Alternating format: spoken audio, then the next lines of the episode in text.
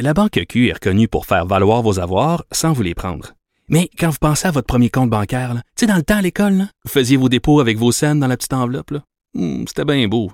Mais avec le temps, ce vieux compte-là vous a coûté des milliers de dollars en frais, puis vous ne faites pas une scène d'intérêt. Avec la banque Q, vous obtenez des intérêts élevés et aucun frais sur vos services bancaires courants. Autrement dit, ça fait pas mal plus de scènes dans votre enveloppe, ça. Banque Q, faites valoir vos avoirs. Visitez banqueq.ca pour en savoir plus. Pendant que votre attention est centrée sur cette voix qui vous parle ici, ou encore là, tout près ici, très loin là-bas,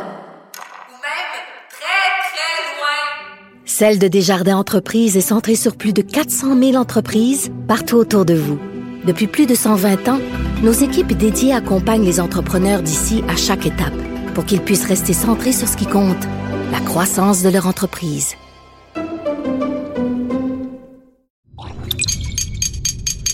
Cube Radio.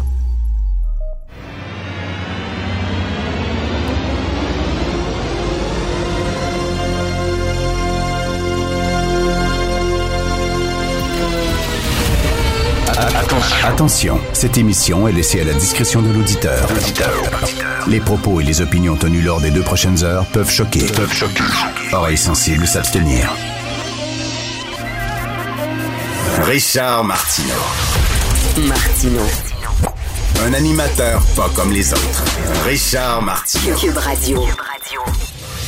Bon mercredi tout le monde, merci d'écouter Cube Radio. Comment ça se fait au Québec? On est incapable de s'inspirer des autres lorsque les autres appliquent des solutions qui fonctionnent. Comment ça se fait? On n'est pas capable de dire, hey, ça fonctionne ça. On va prendre cette solution-là, puis on va l'appliquer chez nous. C'est-tu par égoïsme, c'est-tu par fierté, c'est-tu par orgueil mal placé, on est nationaliste, puis je sais pas. Mais mettons le vous, vous, dans votre maison, vous avez un jardin, OK? Et les bébites mangent tous vos légumes, toutes vos plantes, puis tout ça. Et là, au-dessus de la haie, votre voisin dit Hey, moi, j'ai ce produit-là. C'est un produit écolo, ça coûte pas cher. Ils vendent ça chez Canadian Tire, puis c'est bon, puis ça protège tes plantes. Je l'ai utilisé, moi, puis c'est fantastique. Qu'est-ce que vous allez faire? Vous allez sauter dans votre char. Vous allez acheter le maudit produit. Comment ça se fait? On est incapable de faire ça au Québec. Regardez le système de santé. Ça pète de partout. Il y a un texte dans la presse aujourd'hui très bon de Émilie Bilodeau et de Katia Gagnon. Des urgences et des salles d'accouchement fermées, des lits en moins aux soins intensifs, des ambulances détournées, des opérations cardiaques reportées, la pénurie de main-d'œuvre dans le réseau public de la santé qui cause une crise d'une ampleur totalement inédite frappe de plein fouet les hôpitaux de tout le Québec.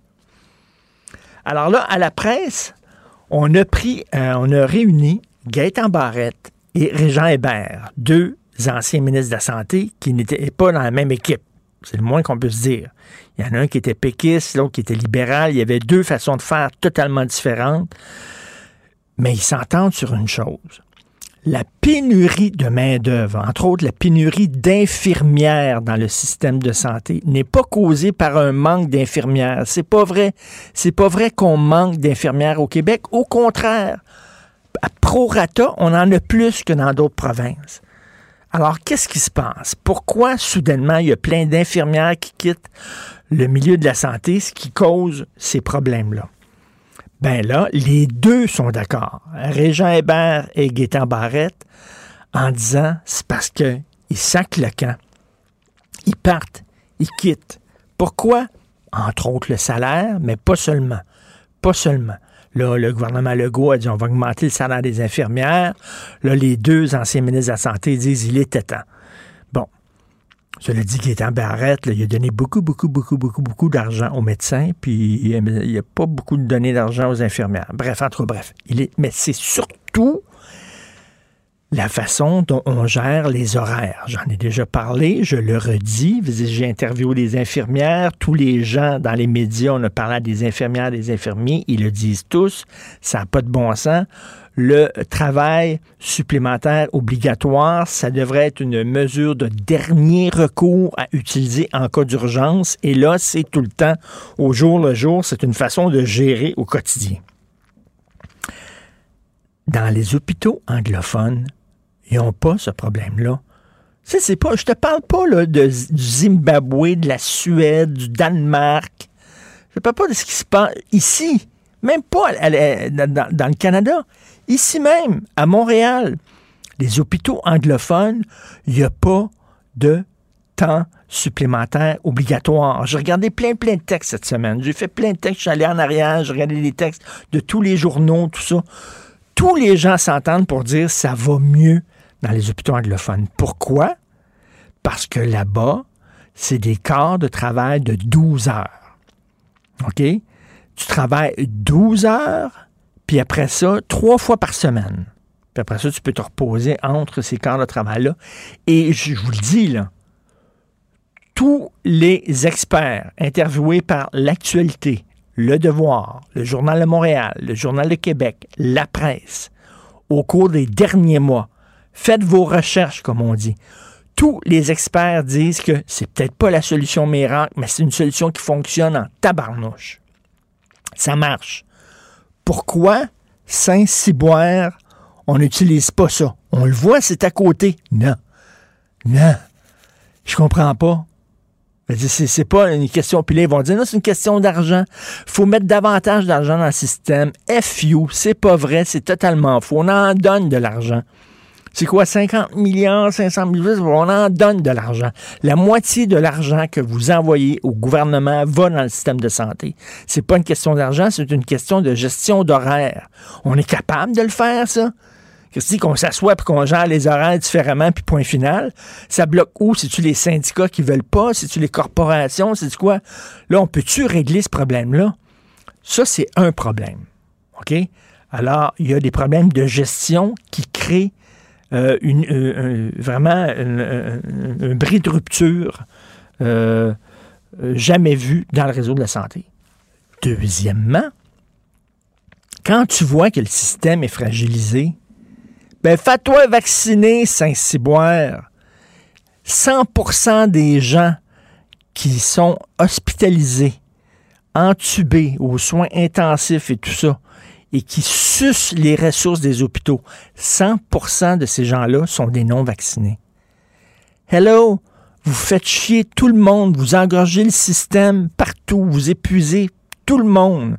Bande de bachibouzouks, de zouaves, de farfadets, d'imbéciles et de connards. C'est clair? Quand le système est aussi fragilisé que ça, il me semble que la moindre des choses, c'est de protéger nos travailleurs de la santé et de ne pas en remettre en disant Moi, je me fais pas vacciner. Puis quand vous tombez malade, soudainement, vous avez besoin de ces gens-là, de leur expertise, de leur connaissance. Et là, vous dites Soignez-moi, soignez-moi. C'est quand même assez hallucinant. Alors, nous allons parler de tout ça et de plein d'autres choses avec Thomas Mulcair et Jean-François Lisée.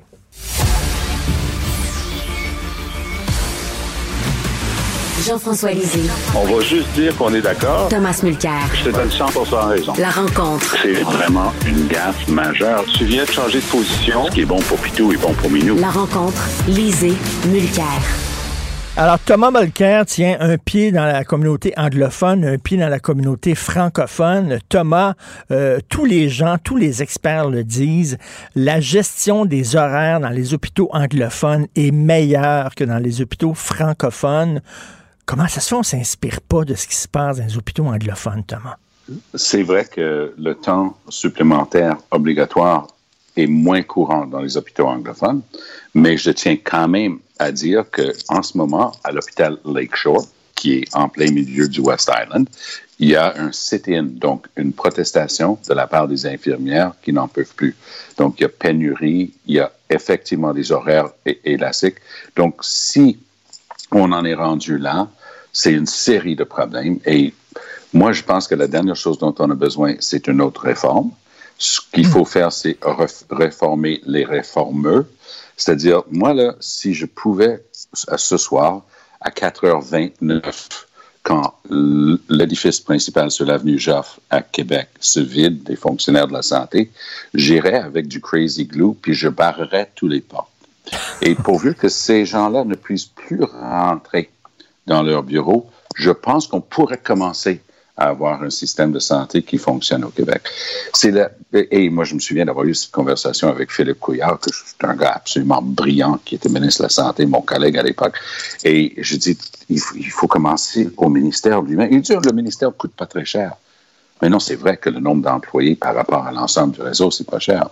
Mais ce sont les décisions extrêmement mauvaises prises en vase clos par des gens qui connaissent rien, qui, depuis 40 ans, cause tous les torts de notre système au Québec. Donc, moi, je commencerai là, Richard. Et Jean-François?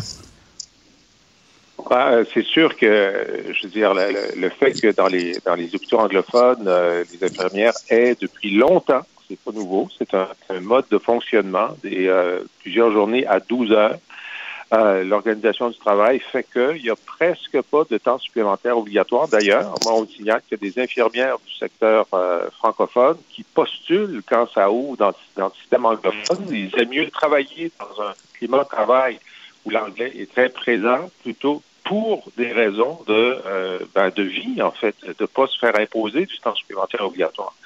Alors, effectivement, dans le train de mesure qui va être annoncé d'ici peu par le le ministre Dubé, on va voir si ça fait partie de la solution.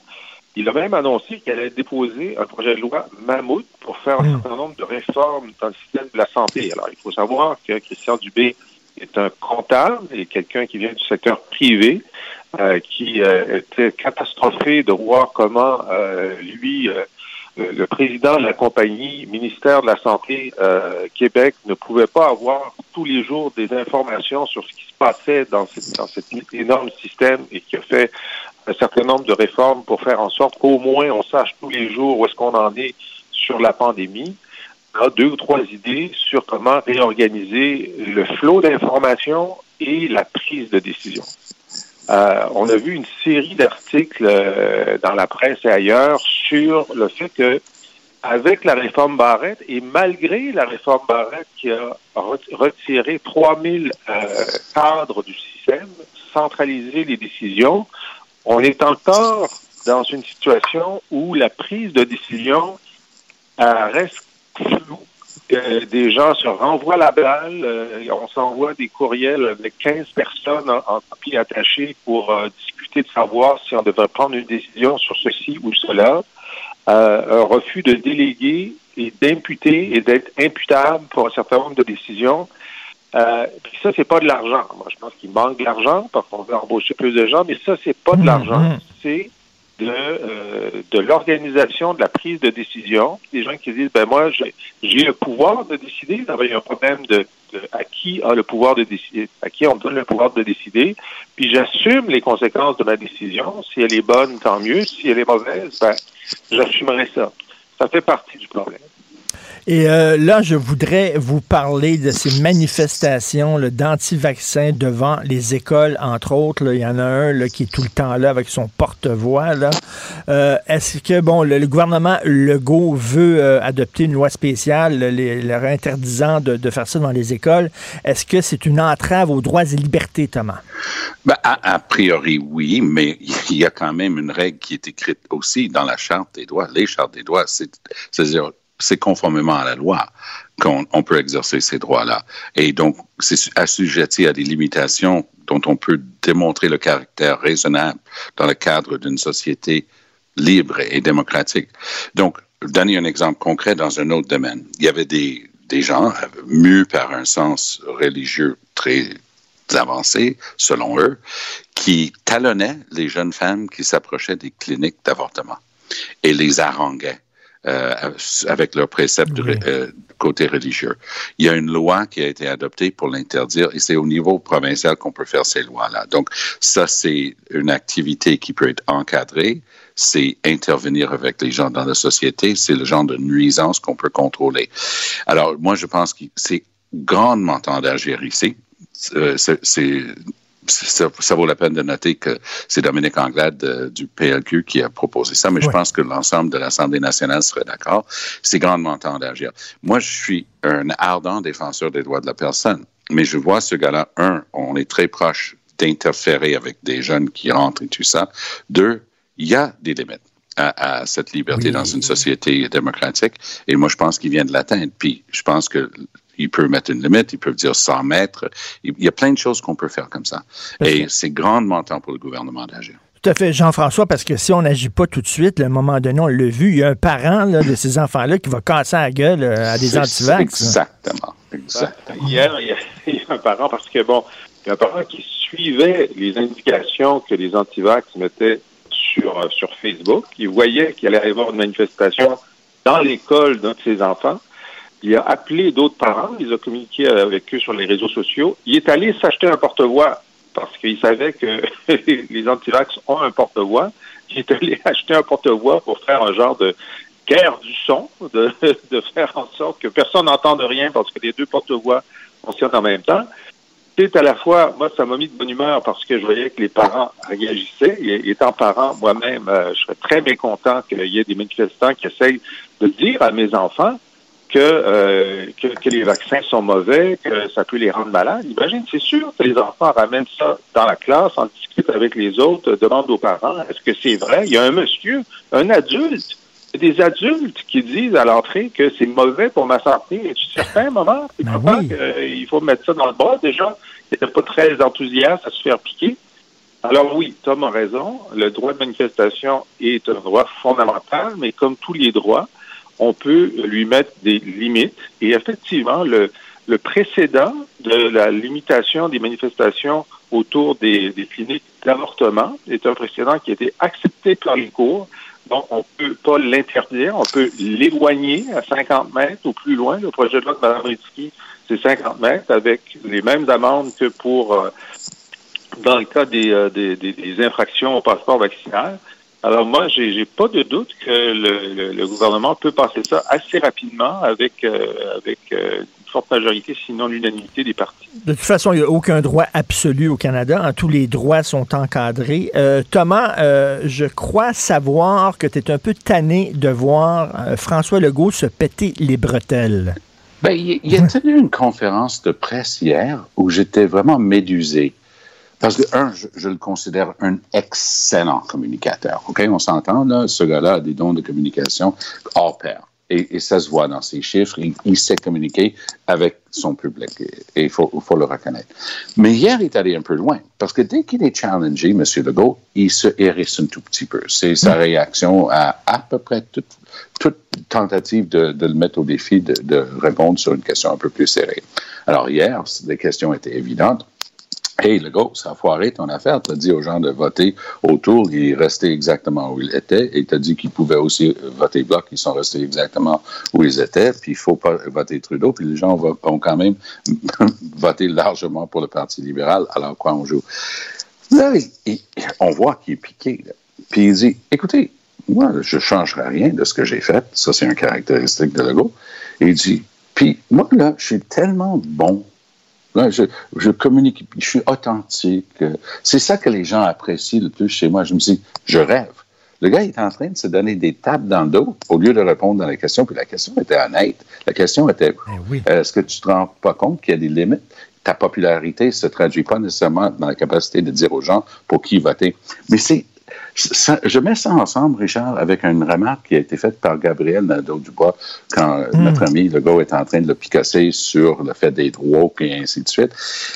Gabriel Nadeau-Dubois, plutôt que de prendre le hameçon, il a juste dit quelque chose que j'ai trouvé remarquable. Il a dit, écoutez, il va falloir que M. Legault arrête de se prendre pour le... J'interprète un peu ces mots, mais arrête de se prendre pour le nombril du Québec. C'est pas vrai que c'est lui qui peut dicter quoi doit penser un bon Québécois. Et je pense que euh, JND, pour le nommer, il est beaucoup plus futé que les libéraux pour commencer à dépeindre et décrire son adversaire, qui est le début d'une démarche politique pour déconstruire quelqu'un aussi populaire que le groupe. Et Jean-François, c'est Louis XIV qui disait l'État, c'est moi. Alors, euh, lorsque je parle, je parle au nom de la France au grand complet. Est-ce que François Legault se prend pour Louis XIV? Ben, euh, tous les. Euh, enfin, c'est difficile de trouver un premier ministre ou un président ou un chef d'État qui euh, ne, ne, se sent pas investi de la parole de la nation euh, entière. Hein. Euh, parfois, on entend M. Trudeau euh, parler au nom du Canada, au nom des Canadiens, Canadiennes. le Premier ministre le font, M. Couillard le faisait, donnait des leçons de, de, de, bienséance à tous ceux qui n'étaient pas d'accord avec lui. Donc, M. Legault le fait aussi. Sur sa conférence de presse d'hier, je vois pas vraiment même s'il il doit être déçu, c'est sûr qu'il est déçu. Il aurait aimé avoir un premier ministre autour minoritaire, il ne l'a pas. Mais il n'y avait pas beaucoup de marge de manœuvre. Euh, s'il avait dit Ah, je suis désolé, je me suis trompé, etc., ben, ça n'aurait pas été une bonne journée pour lui. Alors, euh, je pense qu'il ne pouvait pas faire autrement que de dire Bon, ben, on a le résultat qu'on a, puis euh, je suis cohérent avec moi-même, puis il a essayé de minimiser un petit peu la portée de son appel. Il dit, ben non, j'ai juste dit au monde qu'il y avait trois partis centralisateurs, que, le monde fasse ce qu'il voulait avec cette information. Mais moi, ce qui m'a frappé, puis je vais, je vais détourner un peu le sujet, c'est que les, trois partis d'opposition ont dit, c'est terrible, euh, M. Legault a perdu son élection, il mm. s'est affaibli. Bon, il y a quand même 51 des, des, électeurs québécois qui ont voté pour les deux partis bleus. C'est à peu près la même chose que la dernière fois, mais bon, c'est quand même une majorité claire, hein, euh, comme dirait Stéphane Dion. Mais les, les partis d'opposition, pour qui ils ont voté, eux, est-ce qu'ils ont gagné leurs élections? Alors, Paul Saint-Pierre Plamondon dit, moi, j'ai voté bloc, puis j'ai quand même pas un mauvais résultat, OK? GND, vous, avez-vous gagné vos élections? Ah, je le dis pas. Ben, tu le dis pas, tu as voté pour qui? Ah, non, nous, on est neutre. Ben, vous êtes neutre comme parti, mais vous, vous avez voté? Oui, mais je le dis pas. Hey, un instant. As-tu honte d'avoir voté pour le NPD, qui est un parti centralisateur qui voulait entrer dans les champs de compétences du Québec? Probablement. Mais là, on peut pas savoir si tu as gagné ou perdu tes élections. Si tu as voté NPD, tu les as perdu, c'est sûr. Et Mme Anglade, vous, votre parti, là? Ben, peut-être qu'il habite le comté de Boulris, ça, tu le sais pas. euh, euh, je pense pas, je pense. Il faudrait vérifier. Mais euh, en tout cas, son parti euh, n'a pas euh, n'a pas bougé au Québec. Non, mais ça, c'est parlant des deux solitudes, Jean-François. Ça, c'est un des grands mystères du NPD et du Québec solidaire. Ah ben, parce, que, parce que sur papier, Québec solidaire est souverainiste, et j'avais des douzaines, sinon des centaines de jeunes bénévoles qui travaillaient pour Québec solidaire à chaque, élection provinciale. Puis moi, je un peu. Je dis, ah ouais, je dis, mais t'es devenu souverainiste. Puis la réponse c'était, ben non. Mais tu sais, nous, on est là pour les valeurs sociales. Puis mm. bon, ils disent ça par ailleurs qu'ils sont souverainistes, mais ça fait mal à personne. Nous, on est là pour les mm. idées sociales et économiques et environnementales de, Québec solidaire. Donc, ils ont quand même réussi une prouesse qui est cachée dans ta question et ta remarque sur GND je vais, finir ma, ma, liste des, partis d'opposition, mais on sait que la moitié oui, des sinon, électeurs... il ne resterait plus de temps si tu finis ta liste. Alors, de temps en temps, j'aime bien intervenir. Il me, reste juste il me reste juste Anglade. Anglade, qui est du Parti libéral du Québec, a refusé de dire si, elle a voté pour le Parti libéral du Canada. Elle a refusé de dire pour qui elle a voté. C'est quand même fort de café, tu trouves pas? Thomas? personnellement, je trouve que c'est un peu poche de commencer à demander à, des élus pour qui ils ont voté. Il y a une chose ah, qui est claire par, ailleurs, c'est que le Parti québécois sera appuyé par le Bloc québécois aux prochaines élections. Et M. Legault, ayant dit aux gens que c'était correct de voter Bloc, il s'est un peu mis en contradiction avec lui-même et il risque de payer un prix pour ça. Et puisqu'on parle de temps en temps de tout ce qui est les deux solitudes. Est-ce que je peux me permettre de donner une bonne nouvelle dans le catégorie des deux on a une minute. Il y a un prof, euh, un grand prof à Yale, aux États-Unis, qui s'appelle Dr. Sidney Altman, Nobel, euh, prix Nobel de chimie 1989, qui a fait les découvertes pour l'ARN qui ont donné lieu aux hmm. vaccins Pfizer et Moderna. Il se joint à l'Université de Montréal, puis je trouvais que ça valait la peine de le mentionner parce que dans sa biographie du prix Nobel, il mentionne an unexpected series of events. Lui, il voulait aller à McGill.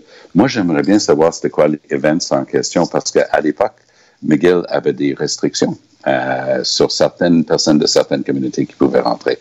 Quoi qu'il en soit, moi, je trouve ça merveilleux que ce type-là, en quittant Yale, s'en vient direct à l'Université de Montréal. Je trouve que dans la catégorie des bonnes nouvelles, des deux solitudes, c'en est une. Ben merci, merci. Effectivement, c'est une sacrée bonne nouvelle. Puis les gens qui disent, là, le, le vaccin, c'est récent qu'on travaille sur le vaccin, ben non. Lui a gagné les prix Nobel, il travaillait sur les R, A-R-N, mais ça fait très ouais. longtemps qu'on travaille là-dessus. Ouais. Merci beaucoup à vous deux. On se reparle demain. La Banque Q est reconnue pour faire valoir vos avoirs sans vous les prendre. Mais quand vous pensez à votre premier compte bancaire, tu sais, dans le temps à l'école, vous faisiez vos dépôts avec vos scènes dans la petite enveloppe. Hmm, C'était bien beau. Mais avec le temps, à ce compte-là vous a coûté des milliers de dollars en frais, puis vous ne faites pas une scène d'intérêt. Avec la Banque Q, vous obtenez des intérêts élevés et aucun frais sur vos services bancaires courants. Autrement dit, ça fait pas mal plus de scènes dans votre enveloppe, ça. Banque Q. Faites valoir vos avoirs. Visitez banqueq.ca pour en savoir plus. Pendant que votre attention est centrée sur cette voix qui vous parle ici, ou encore là, tout près ici, très loin là-bas, ou même très, très loin. Celle de Desjardins Entreprises est centrée sur plus de 400 000 entreprises partout autour de vous. Depuis plus de 120 ans, nos équipes dédiées accompagnent les entrepreneurs d'ici à chaque étape pour qu'ils puissent rester centrés sur ce qui compte, la croissance de leur entreprise.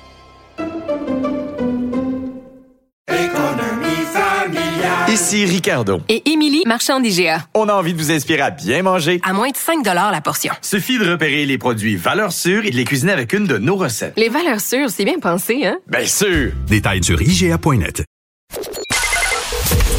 Joignez-vous à la discussion. Appelez ou textez le 187 Cube Radio 1877 827 2346. Cube Radio. En direct à LCN. Salut Jean-François. Premièrement, euh, mauvaise nouvelle pour tous les hommes canadiens. hein. Le candidat de Maxime Bernier au Nouveau-Brunswick, qui est un expert en respiration testiculaire, n'a pas gagné ses élections. Donc, cela dit, la bonne nouvelle, c'est qu'il va avoir du temps maintenant pour faire justement là, de, de l'éducation des gens, de tous les hommes, par exemple, sur Internet. Donc, si jamais vous voulez... euh, Ça manquait à notre culture. Ouais, tout à fait. Richard, on le sait, no- notre personnel de la santé, euh, au premier chef, les infirmières, les médecins, tout le personnel, ils sont épuisés, mais pas nécessairement juste pour les raisons qu'on pense. Oui, tout à fait. C'est un texte qui a été publié samedi dans The Guardian, euh, qui est le journal là, euh, britannique. En fait, c'est leur correspondant aux États-Unis qui a interviewé plusieurs travailleurs de la santé. Et là, on parle d'une euh, nouvelle, en fait, une nouvelle, euh, un, un syndrome qui affecte les travailleurs de la santé un peu partout. Ça s'appelle la, la fatigue compassionnelle. C'est quoi ça? C'est la difficulté d'éprouver de la compassion envers les gens qui n'ont rien fait pour se protéger. Alors, les travailleurs de la santé disent ce qui est le plus dur dans leur métier, c'est pas de travailler des heures de fou, c'est pas de soigner des gens, euh, de soigner énormément de gens, c'est de soigner des gens qui n'ont rien voulu savoir du vaccin, qui pendant des mois banalisaient la situation, disaient qu'il n'y avait pas de pandémie, ridiculisaient les experts en santé publique, se moquaient des médecins et des infirmières en disant qu'elles se plaignaient la bouche ouverte et que là, soudainement, lorsque eux tombent malades, soudainement disent Aidez-moi, aidez-moi, j'ai besoin de vos, de vos connaissances, de votre expertise. Et il y a beaucoup de travailleurs de la santé qui disent c'est extrêmement difficile de soigner des gens qui, pendant des mois, euh, ont fait en sorte qu'ils mettaient en danger tout le monde et font en sorte que dit- il- il engorge les urgences et moi, je travaille comme un fou, je suis hyper épuisé à cause de cette personne-là. Et vraiment, on le voit, hein, euh, on le dit, là, le ministre de la Santé euh, le dit, 100 des gens au Québec qui se retrouvent sur des lits COVID, qui ont besoin de soins, qui se retrouvent aux soins intensifs entubés, tout ça, ce sont des non-vaccinés. Déjà, le système est fragile. On le voit, il y a une pénurie de main-d'œuvre pour toutes sortes de raisons et ça existait, cette faiblesse-là, avant la pandémie. Mais là, au lieu de protéger les travailleurs de la santé, vous mettez une pression épouvantable. Et euh, là, il y, a des il y a des gens dans les, dans, dans les hôpitaux au Québec qui disent le système n'a jamais été sur le bord de péter comme c'est là. C'est vraiment, là, il y a un problème énorme. Et de dire aux gens, là, les travailleurs de la santé sont, sont tannés de euh, se retrouver avec des antivax qui soudainement se se rappellent qu'ils sont des citoyens, se rappellent qu'ils vivent en société, se rappellent qu'il y a d'autres personnes autour d'eux lorsqu'ils sont malades.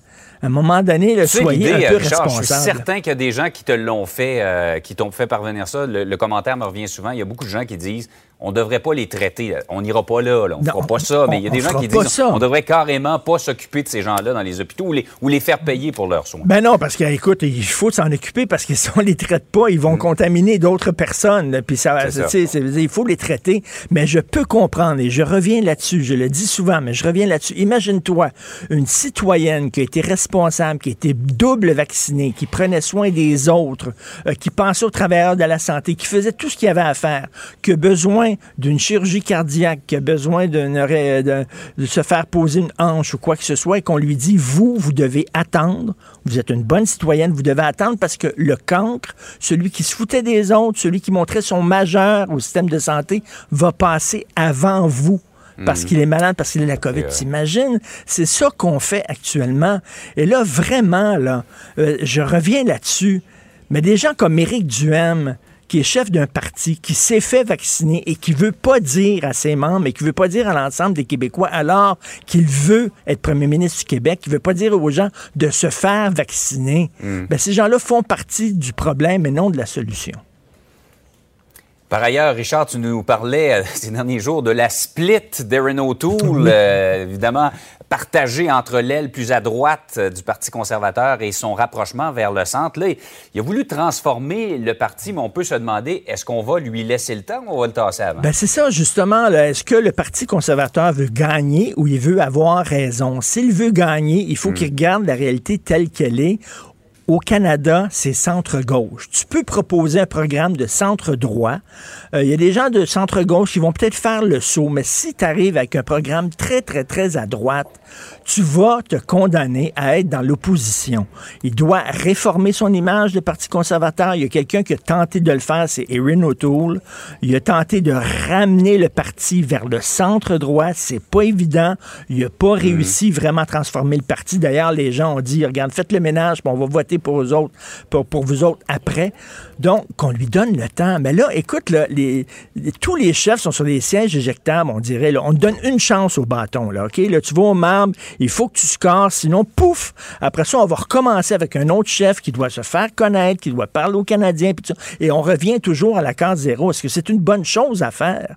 Les, les partis veulent des résultats. Ça prend du temps transformer un parti comme le Parti conservateur. Moi, je trouve qu'on devrait donner une chance à M. O'Toole. Et quand on regarde les votes, là, quand même, le Parti conservateur a eu 280 000 votes de plus que le Parti libéral.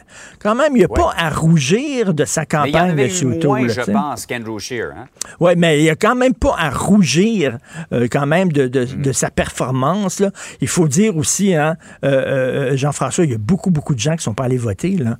Hein, presque plus de 40% des gens qui ne sont pas allés voter au Canada parce qu'ils trouvaient que c'était une élection totalement inutile. Donc, c'est certain que ça ne l'a pas aidé non plus, mais donner la chance à M. O'Toole de transformer ce parti-là. Sinon, vous ne pouvez pas avoir des sièges éjectables comme ça aux trois ans, aux quatre ans avec vos chefs. Ça n'a pas de sens. On va avoir des indices assez rapidement à savoir si on est, euh, on va lui laisser le temps de transformer le parti. On devrait le savoir assez rapidement. Tout à fait. Hey Richard, passe une belle Bonne journée. À demain. La Banque Q est reconnue pour faire valoir vos avoirs sans vous les prendre. Mais quand vous pensez à votre premier compte bancaire, tu sais, dans le temps à l'école, là, vous faisiez vos dépôts avec vos scènes dans la petite enveloppe. là. Hmm, C'était bien beau. Mais avec le temps, à ce vieux compte-là vous a coûté des milliers de dollars en frais, puis vous ne faites pas une scène d'intérêt. Avec la Banque Q, vous obtenez des intérêts élevés et aucun frais sur vos services bancaires courants. Autrement dit, ça fait pas mal plus de scènes dans votre enveloppe, ça. Banque Q. Faites valoir vos avoirs. Visitez banqueq.ca pour en savoir plus. Pendant que votre attention est centrée sur vos urgences du matin, vos réunions d'affaires du midi, votre retour à la maison ou votre emploi du soir, celle de Desjardins Entreprises est centrée sur plus de 400 000 entreprises à toute heure du jour. Grâce à notre connaissance des secteurs d'activité et à notre accompagnement spécialisé, nous aidons les entrepreneurs à relever chaque défi pour qu'ils puissent rester centrés sur ce qui compte, le développement de leur entreprise. Ici Ricardo. Et Émilie, marchand d'IGA. On a envie de vous inspirer à bien manger. À moins de 5 la portion. Suffit de repérer les produits valeurs sûres et de les cuisiner avec une de nos recettes. Les valeurs sûres, c'est bien pensé, hein? Bien sûr! Détails sur IGA.net. Richard Martineau. Les commentaires haineux prennent certains animateurs. Martineau s'en régale. Hum, hum, hum. Alors, on a parlé avec Mathieu Bocoté il y a quelques jours, là, l'étoile de, de Justin Trudeau pâlit à l'étranger. Euh, au début, lorsqu'il est arrivé, c'était vraiment un vent d'air frais. On, le, on le disait que c'était l'anti-Trump. Il y avait, bon, une vague de Trudeau-manie, mais là, disons que sa marque, la marque Justin Trudeau est beaucoup moins glamour, beaucoup moins charismatique, beaucoup moins vendeuse qu'avant. Euh, nous allons parler avec Rachel Binas, qui est journaliste indépendante en France, qui écrit entre autres pour le magazine Marianne, qui a signé un texte que je dis assez dévastateur sur Justin Trudeau, où elle montrait les côtés sombres de Justin Trudeau. Bonjour Rachel. Bonjour. Est-ce que donc euh, l'étoile, l'étoile de Justin euh, euh, à l'étranger, mais surtout en France, là, euh, pâlit? Mais disons que au fil de, de ces mandats, Justin Trudeau a quand même appuyé un, a appuyé un certain nombre de, ses positions, hein, les, a renforcées et euh, est perçu aujourd'hui, du moins pour une bonne partie des Français, comme un représentant du, wokisme. Euh, en ça, il se détache profondément euh, de l'esprit français, si je puis dire. C'est-à-dire wokisme, c'est-à-dire une gauche assez radicale, c'est ça?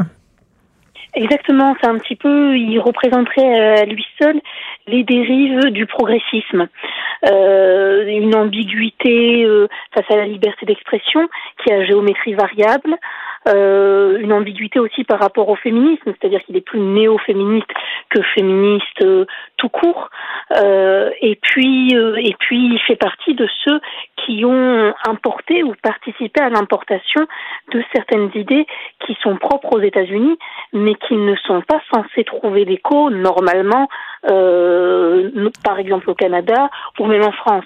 Nous, c'est un phénomène qu'on connaît bien, hein, puisque de toute façon, il s'appuie aussi sur des racines françaises, euh, sur des philosophes français, mais euh, mais il n'y a peut-être pas forcément de, de chef d'État qui peut concentrer à lui-même euh, autant de, critères appartenant justement à ce mouvement social qu'est le, le wokisme.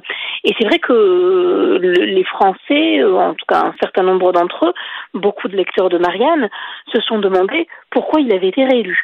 Il y a une forme d'incompréhension en France face euh, à cette réélection. Alors, il y a une histoire qui a fait énormément jaser en France, c'est bien sûr euh, ces livres de Astérix et de, de Tintin, d'Obélix et de Lucky Luke qui ont été détruits, brûlés par une trentaine d'écoles francophones de l'Ontario. Euh, ça a vraiment là, des autodafés.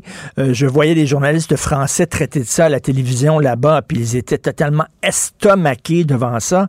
Euh, on, on, a trouvé que la réaction de Justin Trudeau était très molle face à ces autodafés. Rachel elle était très molle, elle était, euh, elle était ambiguë. C'était le fameux oui mais euh, qu'il avait déjà fait hein, au moment des caricatures de, de certaines caricatures de Charlie, c'est-à-dire à titre personnel, mais de toute façon, je ne peux pas réellement condamner. Qui suis-je pour le faire Avec cette espèce de relativisme?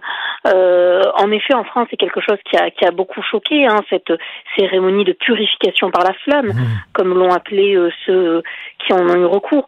Mais, euh, mais ça, voilà, c'est quelque chose qui ne passe pas, qui ne passe pas en France. Alors d'autant moins quand il s'agit de, de titres français, hein, des albums d'Astérix ou de lui, euh, d'Astérix euh, euh, ou de Tintin qui sont concernés. Et puis en fait c'est c'est dans la dans la lignée de ce qu'il avait déjà euh, de, ses positions, c'est-à-dire, euh, souvenez-vous, à la suite de la mort de Samuel Paty, euh, il expliquait que il défendait la liberté d'expression avant de se contredire, hein, puisqu'il expliquait qu'il y avait des limites et qu'on n'avait pas le droit de crier au feu dans un cinéma bondé. Donc, euh, en d'autres termes, Samuel Paty avait joué avec le feu. C'est cette espèce d'inversion de culpabilité absolument euh, euh, inacceptable, d'autant plus que ça vient d'un d'un pays d'Iami, hein, le, le Canada. Et en fait, ce qui est intéressant, c'est que malgré lui, certainement, Trudeau euh, aura contribué durant ses, au moins ses deux premiers mandats à mettre en avant l'identité québécoise pour la France. Mmh. C'est-à-dire que bon nombre de Français aujourd'hui font une différence euh, et estiment que cette différence est, est, est, est perceptible, qu'elle est même de taille, entre Canadiens et Québécois. C'est d'ailleurs euh, euh, le Premier ministre du Québec hein, euh, euh, qui a euh, qui a sauvé l'honneur quasiment du continent canadien, puisque lui, au lendemain donc de, de l'assassinat de Samuel Paty, euh, a expliqué qu'il n'y avait aucun compromis à Ben, faire à sur la liberté d'ex- d'expression. Et euh, ce, ce qui a fait d'ailleurs qu'Emmanuel Macron a appelé François Legault pour le remercier de, de ce soutien. Ben, tout à fait. Samuel Paty, c'est ce- cet enseignant qui a été décapité par un islamiste parce qu'il avait osé montrer euh, des caricatures de Mahomet dans son cours euh, p- pour parler de liberté d'expression. Et c'est certain que face à, face à un meurtre aussi horrible euh, que ça, euh, il n'y a pas de compromis à, avoir. On ne peut pas souffler le chaud et le froid. Il faut dénoncer totalement. Et euh, ce que Fran- François Legault a fait, mais pas, mais pas euh, Justin Trudeau. Euh, vous dites aussi que l'histoire du blackface euh, fait quand même des remous en France. Mais on a eu aussi, c'est quelque chose, c'est quelque chose qu'on connaît, hein, comme d'ailleurs des, livres détruits. Alors on n'avait pas brûlé, mais il y a eu des, affaires similaires, même si euh, euh, les positions, les motivations n'étaient pas les mêmes. Euh, en effet, on a eu nous aussi quelques polémiques de blackface, mais une bonne partie des, des, des Français freinent des quatre fers parce qu'ils considèrent que euh, euh, le fait de se grimer en noir n'est pas en soi raciste, que euh, nous n'avons pas la même histoire que les États-Unis. Euh, nous n'avons pas cette, ce rapport-là justement euh, au déguisement, euh, à l'esclavage et à la ségrégation, euh, comme l'ont eu les États-Unis et notamment le, le sud du pays. Donc c'est une importation en fait, une certaine vision, une importation de cette vision avant de la généraliser, euh, très moralisatrice, qui euh, n'a aucune place en fait en France et ne devrait pas en réalité en avoir non plus au Canada et encore moins au Québec. Et euh, autre chose, c'est la politique des larmes. Vous avez écrit aussi, là, on sait que Emmanuel Macron courtise euh, beaucoup la jeunesse en se montrant, par exemple, sur TikTok en T-shirt ou alors en courtisant des YouTubeurs, euh, en prenant euh, deux heures de son temps euh, pour discuter avec des humoristes euh, vedettes euh, de YouTube. Euh, mais il va pas jusqu'à jusqu'à pleurer à tout bout de champ. Et Justin Trudeau, les larmes, à un moment donné, ça fait. Non, je pense qu'en France, ça passerait pas. ou en tout cas ça passerait très difficilement. Euh, même si, vous l'avez dit, il y a une stratégie euh, électoraliste hein, aussi. Euh, Aujourd'hui, la communication a remplacé la politique, le marketing a remplacé la politique. Euh, il n'y a plus de réflexion, il n'y a que des symboles ou des images. Ça, c'est quelque chose qui est commun euh, à beaucoup de, de, sociétés occidentales. Hein. Euh, on nous épargne, je crois que c'est Paul Valéry qui disait qu'on nous épargne l'effort intellectuel comme on le faisait de l'effort physique. Euh, donc en effet, de moins en moins de réflexion et la stratégie des affects. Euh, cette stratégie des affects, elle, elle passerait moins bien en France. Il faut un petit peu plus de subtilité, disons, alors que Justin Trudeau, en effet, euh, euh, lui a une espèce, a un talent pour ça, un talent indéniable hein, qu'on peut pas lui enlever. Alors, euh, euh, je pense que souvent elles peuvent être sincères, hein, ces. Hein, je, je, ne sonde pas les âmes, c'est peut-être, euh, c'est peut-être le cas, mais mais là, c'est beaucoup. C'est-à-dire qu'il a quand même deux mandats qui ont été rythmés par les pleurs. Parce qu'à la fin, qu'est-ce que ça signifie? Qu'est-ce que signifient ces larmes? Elles, elles, elles, sont dévaluées. Si on pleure euh, aussi bien pour euh, une famille syrienne que pour euh, des victimes, des victimes justement d'une mauvaise gestion de la tuberculose dans les années 40, 50, etc. À, à la fin, ça n'a plus aucune valeur. Non seulement c'est sa fonction qu'il dévalorise, mais c'est également son propos. Donc c'est une stratégie qui peut peut-être tenir sur le court terme, mais je ne suis pas sûre qu'elle soit vraiment gagnante euh, euh, si voilà s'il continue lors de son troisième mandat par exemple. Je, je pense que l'image de Justin Trudeau elle était très bonne à l'étranger lorsqu'il y avait Donald Trump. On disait à côté de Donald Trump, il fait vraiment du bien, c'est un, un, vent de fraîcheur. Mais maintenant que Trump est parti, euh, que le Joker est parti, on n'a pas nécessairement besoin de Batman à côté. Donc euh, là, votre texte s'intitule Batman, de la. Vous êtes gentil, Batman. Oui, oui, oui. oui. C'est comme ça qui était qui était perçu au début. Alors votre votre texte de la blackface au propos sur la liberté d'expression le pire de Justin Trudeau qu'on peut lire dans Marianne. Et en, terminant, comment, comment sentir notre, ami Mathieu Bocoté en France? Est-ce que vous avez euh, eu des échos de son émission? Est-ce que les gens l'apprécient, les gens le regardent? Est-ce qu'il est en train de faire sa place? Oui, tout à fait. Je, je crois que je crois que ça fonctionne bien pour lui. Euh, les audiences sont là. Euh, c'est pas évident parce que même s'il était connu d'un certain nombre de Français, euh, il fallait qu'il touche un public encore plus large euh, qu'il n'en avait touché avec euh, avec ses livres. Et il semble que le pari soit soit réussi. Euh, c'est souvent au début hein, qu'on sait si ça va passer ou pas. Euh, pour le moment, c'est le cas. C'est même un succès.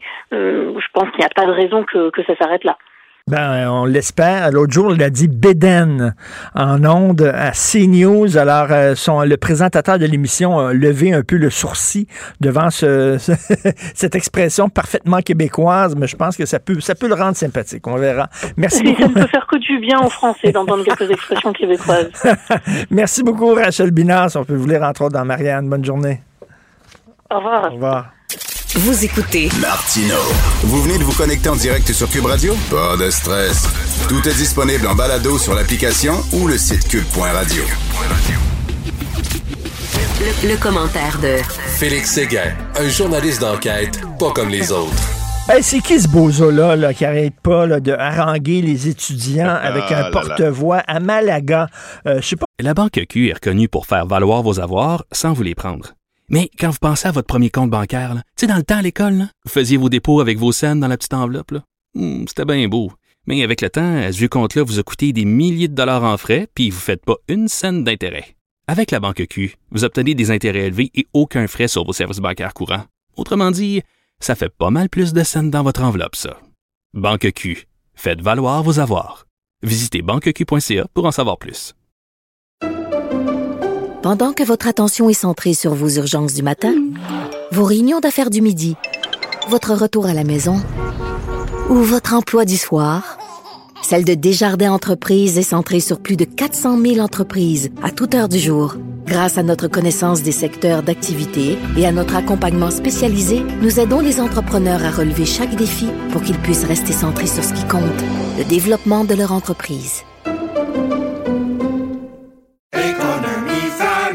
Ici Ricardo. Et Émilie, marchand d'IGA. On a envie de vous inspirer à bien manger. À moins de 5 la portion. Suffit de repérer les produits valeurs sûres et de les cuisiner avec une de nos recettes. Les valeurs sûres, c'est bien pensé, hein? Bien sûr! Détails sur IGA.net. Cette vue dans la presse, il y a un portrait de ce gars-là. Écoute, c'était un mathématicien supposément brillant. Le gars avait entamé des études de doctorat euh, dans une vraiment une discipline extrêmement euh, difficile. Ça a l'air que c'est un gars brillant, mais il n'y a, pas de ben, jugement, là, quand même. Non, mais tu vois, moi, c'est, j'ai trouvé ça, je l'ai bien lu, effectivement. J'ai trouvé ça, ce que j'ai trouvé particulier, ça vient, euh, ça vient s'inscrire en porte-à-faux avec le profil que l'on que l'on place habituellement là de ces euh, personnes qui sont soit anti-vaccins, conspirationnistes et etc.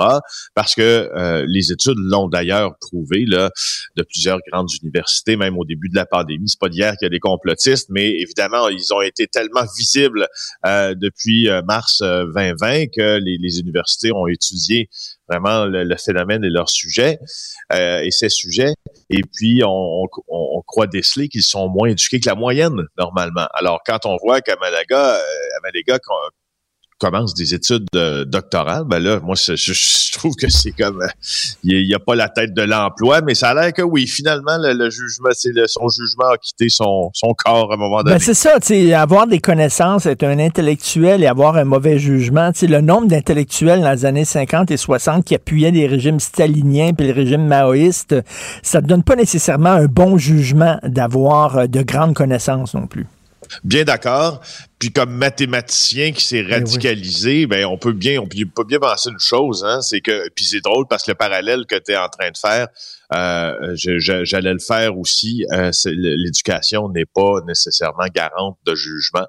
Euh, et, voilà, mais on espère qu'il sera, on espère qu'il sera encadré un petit peu plus. C'est difficile de de pas prendre position avec force, vigueur, ou comme avait dit Monsieur Trump dans le passé, with force and fury against those guys. Donc, avec euh, force et fureur euh, contre ces, ces, ces gens-là. Puis la loi spéciale qui s'apprête à être votée si Québec solidaire se rend euh, à la raison et appuie le, le, gouvernement. Je trouve que l'article de, de Geneviève Lajoie est super intéressant ce matin dans ben le Journal de Montréal. Je sais pas si tu l'as lu elle regarde qu'est-ce qui peut se passer avec justement la proposition de loi spéciale qui interdirait les manifs, euh, au moins devant les écoles, devant les hôpitaux, puis empêcherait les manifestants de restreindre, entre autres, l'accès, puis d'aller parlementer, discuter avec les jeunes ou avec ceux qui se rendent aux urgences ou à l'hôpital, puis on les enverrait manifester à l'extérieur dans un périmètre qui est préétabli. Euh, elle, elle parle de ce qui peut bien se passer avec Claire Sanson, hein, parce que là, on, ce qu'on voit, c'est que les libéraux, ils l'ont déjà dit hier de toute façon, de Dominique Anglade, eux allaient se joindre euh, à, la, à cette, cette, cette raison-là, puis appuyer euh, euh, l'adoption d'une loi spéciale. Il semble que les péquistes voudraient l'adopter aussi. Il semble que euh, les solidaires, eux, seront là, selon certaines informations, en discussion à cet effet-là, mais vont le faire ou pourraient l'appuyer aussi. Il reste qui? Claire Sanson. Claire Sanson. Incroyable, incroyable. Alors que le chef de ce parti-là s'est fait vacciner à deux reprises. Ah, Claire Sanson. Est-ce qu'elle va, Claire Sanson? Est-ce qu'elle peut jouer les troubles faites? Franchement, écoute, je, Claire Sanson, Claire Sanson, elle a eu de graves problèmes de santé, OK? Et elle a été sauvée par la médecine. Elle a été sauvée par la science. Vraiment, il faut, le hein? redire. Elle a eu de graves problèmes de santé. C'est des médecins qui l'ont sauvée. écoute, là, si on fait pas, là, puis c'est quoi, la loi spéciale, c'est aussi pour protéger ce zozo-là, M. Amalaga. C'est pour le protéger parce qu'à un moment donné, il y a un parent qui va y casser à gueule. Ah oui, et puis tu as vu les commentaires des parents hier qui se sont rendus manifester, eux contre-manifester, si on veut, en fait pas contre-manifester. Ils se sont rendus eux-mêmes encadrer cette, cette, cette liberté d'expression-là des, des antivax et j'ai trouvé ça brillant. Oui. Ce qu'ils ont fait d'ailleurs. Tu as vu qu'ils ont fait jouer la chanson Eye of the Tiger? Oui. Et, tu, et tu sais, donc eux ont fait le calcul que, écoute, bah, tu sais, franchement, là, c'est du génie. On fait le calcul qu'on pouvait signaler les publications sur Facebook lorsqu'elles enfreignaient les droits d'auteur, exemple. Donc, ils savent que les manifestants anti-vax euh, publient et diffusent leurs manifestations sur Facebook. Alors, qu'est-ce qu'on a fait jouer? Eye of the Tiger à tue-tête. Alors, quand la personne publie ça sur Facebook, qu'est-ce qu'elle fait? Elle enfreint des droits d'auteur. Et, les vidéos ont été retirées. Mais franchement... C'est brillant. C'est une belle réponse à c'est une belle réponse à, à, l'imbécilité, tu sais, je trouve. C'est une réponse intelligente à quelque chose d'imbécile. euh, et, euh, et, voilà, mais je voulais juste te rappeler, petite anecdote aussi. Tu sais, on est quand même, même si on se rend tous euh, derrière cette, se range tous derrière cette idée que que on laissez les enfants tranquilles, laissez les malades tranquilles, tu sais, allez manifester où vous voulez, mais pas là. Quand même, quand on légifère sur le droit de manifester, même si c'est un appel à la raison, c'est assez intrusif euh, chez les personnes qui sont concernées. Rappelle-toi la loi 78. Rappelle-toi ce que Québec voulait faire lors des manifestations étudiantes. Le projet. Oui. Oui, oui, c'est une loi d'ailleurs qui avait été très contestée par la gauche. Euh, puis c'est maître Louis Sormani à ce moment-là qui était euh, l'avocat du conseil exécutif. Le conseil exécutif, c'est toujours le, ministère du premier ministre, là, chaque premier ministre. Normalement, là, les, les, euh, les partis politiques vont en sous-traitant, pas les partis, mais plutôt le gouvernement va en sous-traitance lorsqu'il fait des lois comme ça. et là, et, euh, et, voilà, tu sais. Mm. Euh, et là, on va voter quelque chose, j'imagine, qui va être assez restrictif. Mais tu sais, moi, je, je, je suis très intéressé à voir comment le gouvernement vote ces lois-là parce que je, je, ben, trouve qu'il faut quand même avoir un pare-feu. Si je me mettais devant une école tous les jours avec un porte-voix, puis je disais, joignez-vous à l'église de Scientologie, puis là, je commencerais à lire des textes de l'église de Scientologie ou de Raélien, puis tout ça, tous les jours devant l'école, à un moment donné, on dirait des guerpis fou le camp. À un moment donné, la, liberté d'expression, c'est bien beau, mais elle doit être encadrée. Puis je ne comprends pas Québec solidaire et Mme Claire Sanson qui branle dans le manche, puis tout ça. Pour moi, c'est un no-brainer. Euh, ces gens-là, là, vous n'avez pas le droit de faire ça devant les écoles, puis tu t'en vas. Euh, écoute, c'est quoi cette histoire-là de deux jeunes qui ont été arrêtés? On craignait qu'ils euh, causent qu'ils provoquent un massacre dans une école. Eux disent que c'était une mauvaise blague. Ouais, ben c'est une mauvaise, mauvaise blague, en fait. Euh, je, te parle de ça, c'est ma collègue Valérie Gontier qui a euh, réussi à sortir cette histoire-là en collaboration avec Maxime Delan euh, aujourd'hui. Elle nous parle de ces jeunes-là qui planifiaient, en tout cas on ne sait pas si ce, serait concrétisé, mais un massacre dans une école, mais il semble que l'état de planification du complot était déjà assez avancé pour que les ados soient accusés de ça. Alors, on a peut-être évité un carnage. Quatre ados qui ont été arrêtés. Ce qu'ils avaient c'est ouais, c'est quatre, c'est quatre. Euh, ils avaient élaboré ce plan-là, euh, je te l'ai dit, là, très détaillé, euh, pour s'en prendre à, des, des camarades de classe. Alors, ils avaient prévu des, écoute bien la liste, des explosifs, des armes à feu, une liste de personnes à cibler. C'est des jeunes de 15 ans là, qui ont fait ça. Euh, et euh, là, évidemment, on peut pas nommer c'est qui, on peut pas nommer l'école non plus. Il y a une ordonnance de non-publication, c'est en chambre, c'est en chambre de jeunesse que cette affaire-là a été déférée. Donc, euh, ça nous restreint beaucoup, là, même pas le nom de l'école, en fait. Là. Mmh. et euh, justement, le, le, le, complot, c'est un complot pour voie de fait grave, euh, puis menace de mort aussi. Mais la, seule chose là-dedans, mais, mais c'est rien des paroles, hein, parce qu'ils n'ont pas trouvé, là, quand ils ont fait une fouille suite à l'arrestation, ils n'ont trouvé aucune arme puis aucun engin explosif. Là. Ben, c'est un peu, c'est un peu ça, mais là, je, tu vas dire, Félix, tu pousses loin un peu, mais euh, exemple là, euh, avec le, le, massacre du, du, lycée à, à Columbine. Euh, si on avait, si on était intervenu avant, puis on avait entendu parler d'un complot comme ça, puis on était débarqué chez ces jeunes-là, on aurait trouvé des armes parce qu'ils avaient déjà les armes en leur possession. Euh, grand bien nous fasse, au Canada, c'est quand même plus difficile de se procurer des armes qu'aux États-Unis. On n'en a pas trouvé d'armes chez eux, puis on ne sait pas si le complot avait vraiment mais on ne sait pas s'il était pour le mener à mm-hmm, terme, mais on mm-hmm. sait qu'ils ont comploté pareil. Voilà. Ben, c'est ça. Puis il faut pas attendre. à un moment donné, quand ça arrive comme ça, il faut tout de suite agir euh, rapidement. Et écoute, en terminant, bien sûr, cette histoire de Gabi Petito, euh, là, il y a des drôles de messages qui ont été envoyés de son cellulaire de son cellulaire, alors où elle se trouvait avant de disparaître dans le dans le Wyoming. Euh, on rapporte aujourd'hui, c'est un, article de l'AFP qui est sur qui se trouve sur nos sites, vous pouvez le consulter, que euh, il y a certains messages bien particuliers, bien des textos en fait bien particuliers. 27 août, la mère euh, de, de Madame Petito a reçu une communication qui disait Pouvez-vous aider Stan? Je continue de recevoir ses messages vocaux et ses appels manqués. Stan, euh, c'est le père, euh, le grand-père plutôt de Gabi Petito. Alors sa mère déjà se disait qu'est-ce qui se passe? Pourquoi me dit ça? Et là il y a un autre message qui entre un peu plus tard qui dit pas de signal dans le Wyoming. Sauf que là, euh, non, pas de signal dans Yosemite. Et là, ce qu'on se dit, c'est que ce message-là, le dernier, n'a pas été envoyé par elle. Probablement pas par elle, parce qu'elle était peut-être déjà décédée à ce moment-là. Alors, hmm. ça continue et son conjoint, lui, Laundry, euh, historique de violence conjugale, est toujours recherché ou est toujours porté disparu. Donc, quoi, quelqu'un aurait volé son cellulaire ou l'aurait pris après son décès, aurait trouvé le cadavre, aurait vu le cellulaire? Ben, on, peut penser que Laundry lui-même aurait pu texter aussi. Si Laundry, qui n'a pas du tout collaboré à l'enquête avant, rappelons-le, de disparaître, a quelque chose à se reprocher. C'est pas, je veux dire, c'est arrivé souvent dans le passé. Je dis pas que c'est ça qui est arrivé, mais je te dis que c'est souvent arrivé euh, qu'un suspect de meurtre euh, prenne le cellulaire d'une de ses victimes après les faits pour tenter de faire croire que cette personne-là hmm. est toujours en vie, comme euh, on le hmm. faisait hmm. avant avec des lettres postales. Richard, là, on écrivait, puis on disait, oui, votre, votre soeur va bien, mais elle est alitée, elle est malade, alors qu'elle est pieds sous terre déjà. Écoute, la première page du journal, trois individus qui ont poignardé à mort un jeune de 20 ans pour voler sa PS4. C'est ah, dégueulasse. Hein. C'est dégueu. Hein.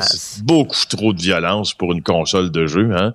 J'ai vu ça, là, j'ai ben voyons donc, ça, là, c'est des gens qui ont qui ont raté leur coup de manière sanguinaire. Ils voulaient voler la, ils voulaient voler de l'argent, voler un peu de drogue. Finalement, bon, ils sont rentrés dans une première maison. Il n'y avait pas grand-chose. Ils sont rentrés chez ce jeune-là, Tristan Boudreau-Boyer, à la chute. Puis ils ont, ils ont aspergé son père de poivre de Cayenne. Ils sont, lui est sorti en disant qu'est-ce qui se passe? Et là, finalement, écoute, on l'assomme et puis on le poignarde à deux reprises au cœur et on vole sa PS4, mais on vole la drogue, puis comment on s'en rend compte? Ben, c'est qu'après avoir volé la, PS4, les, les, accusés ont été euh, ont utilisé la carte de crédit de la mère euh, de leur victime pour s'acheter des trucs sur le fameux PlayStation Store, là, où, pour ceux qui connaissent ça, c'est un magasin où tu peux acheter des jeux en ligne, puis c'est ça. Absolument odieux, dégueulasse. Merci beaucoup, Félix. On se reparle Avec plaisir. Salut.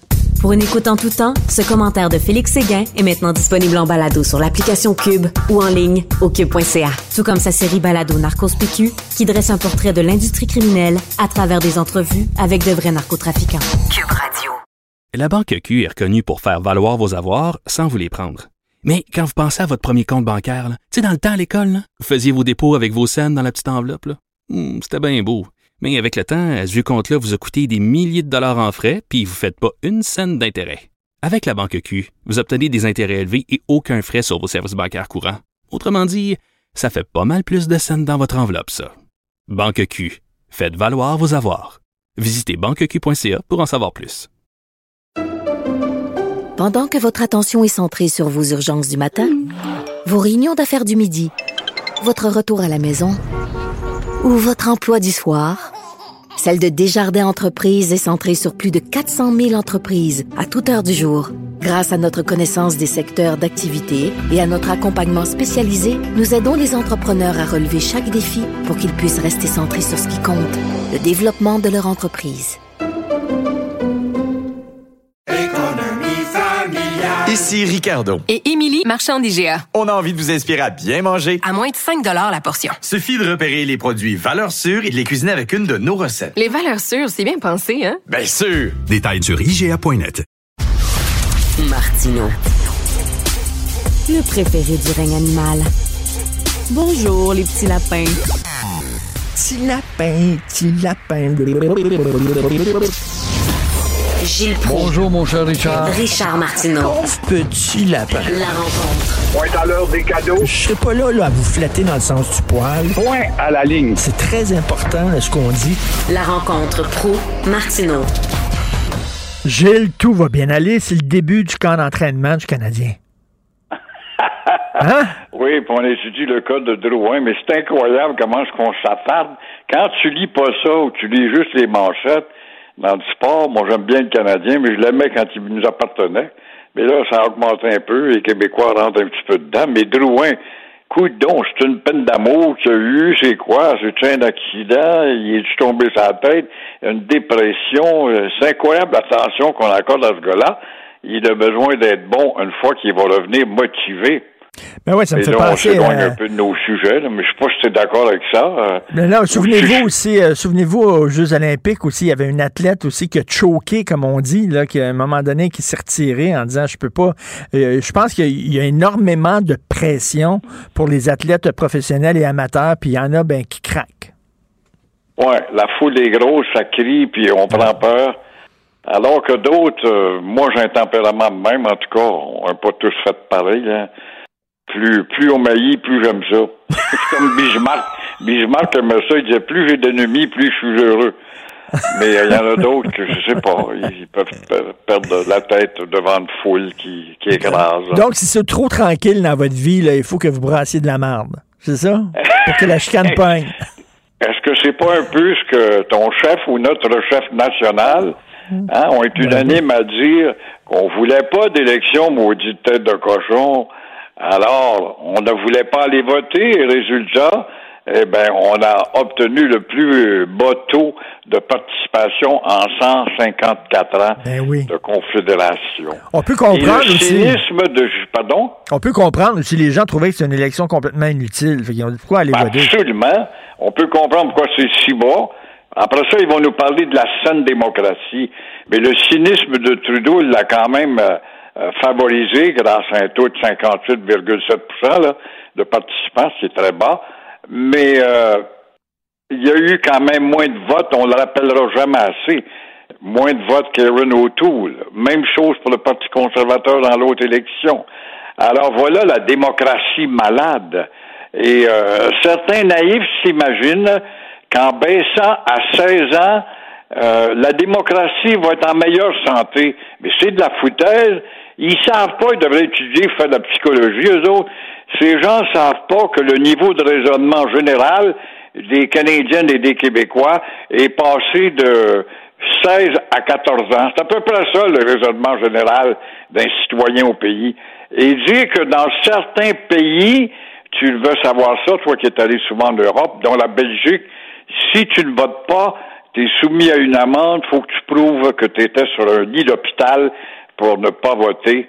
Fait que ça, c'est de la démocratie forcée, mais c'est quand même de la démocratie. Mais dans certaines, vous le savez, vous qui avez euh, voyagé à travers le monde, dans beaucoup de, communautés, dans, beaucoup de peuples, plus tu es vieux, plus on te considère sage. Puis, euh, je veux dire, avant de prendre une décision, on consulte les, sages euh, de la tribu ou les, les, gens plus vieux dans la société. Là, nous autres, dans notre société à nous, c'est plus tu es jeune, plus tu es sage. C'est ça, là. On a renversé la patente, là. Oui, c'est prometteur. Nos élites de demain. Et mhm. euh, on le voit ici euh, à Québec, hein, parlant de nos élites, les oppositions, les trois oppositions, euh, se payent la tête de Legault, justement parce qu'ils essaient de faire du capital, ils en ont besoin, eux autres, sur l'erreur de Legault. Si erreur il y a eu, quant à moi, il n'y a pas eu d'erreur. Il est premier ministre du Québec, puis a décidé de favoriser ses choix pour le bien-être du programme des Québécois euh, parce que bon, il a appuyé les conservateurs. Alors là, on voit le petit, euh, lui, il est vraiment, il est en train de se prendre pour le vrai chef de l'opposition, le petit euh, Nadeau là. Mais l'erreur est de ne pas, Legault n'a pas compris à ce niveau-là. Il n'a pas évalué le taux d'intelligence, le niveau intellectuel de nos 14 ans en moyenne. Il n'a pas évalué que les cadeaux, les bonbons du Justin suffiraient pour satisfaire, même si l'autre a eu plus de votes, celui qui aimait bien. Et euh, on voit l'âge mental là-dedans. Mais moi, ce que je comprends pas, Richard, comment ça se fait euh, que tu t'es mêlé de l'élection fédérale? C'est pas dans les coutumes, à part hmm. Maurice Duplessis, puis ben, euh, qui d'autre, René Lévesque, c'est pas dans les coutumes. Qu'est-ce que tu fais de Joe Biden qui s'est miné dans les élections canadiennes? Ben oui. Qu'est-ce que tu fais aussi de Obama qu'on aime tant qui s'est miné dans les élections? Que tu fais de Jean Chrétien qui s'est miné?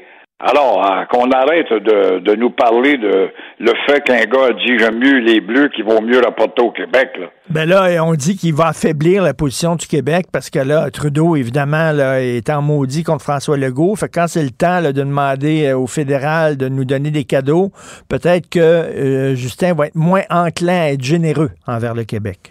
Oui, il va falloir qu'il demande la permission au NPD. Puis le NPD était dépensier, puis Trudeau de nature est dépensier. On a déjà un déficit record de plus de 1000 milliards. Attends-toi ce qu'on se lance là-dedans dans les dépenses. On se fout des générations futures, mais l'inflation va nous attraper et va l'attraper lui aussi. Mais effectivement, euh, dans quelle mesure? Par contre, par contre, c'est vrai que Trudeau doit se dire, ben, j'ai pas besoin de faire des efforts pour augmenter mes votes au Québec. Regarde l'île de Montréal, elle est toute rouge à une ou deux taches près, là. Alors, je sais que les Montréal, c'est donc des connards. Ils me suivent, ils ont un, cerveau de 12 ans. Parce que pour être un libéral, il faut être un chien en culotte ou un voleur. Je suis pas un voleur, ben c'est un chien en culotte d'abord. Pas un chien en culotte, donc tu es un voleur.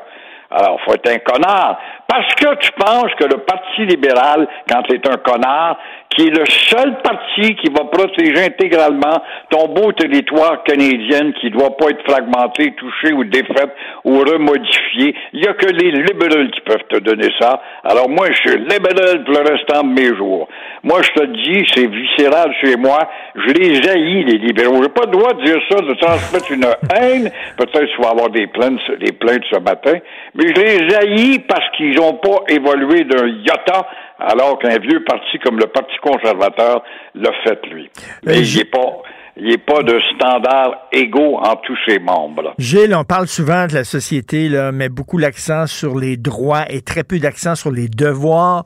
Là, vous avez vu, il y a un ajouté du bocal, il y a un siphonné, il y a, il y a, il y a, un fou furieux, le François Amalega, euh, qui harangue les étudiants devant leur école en disant que le vaccin, c'est pas bon, blablabla.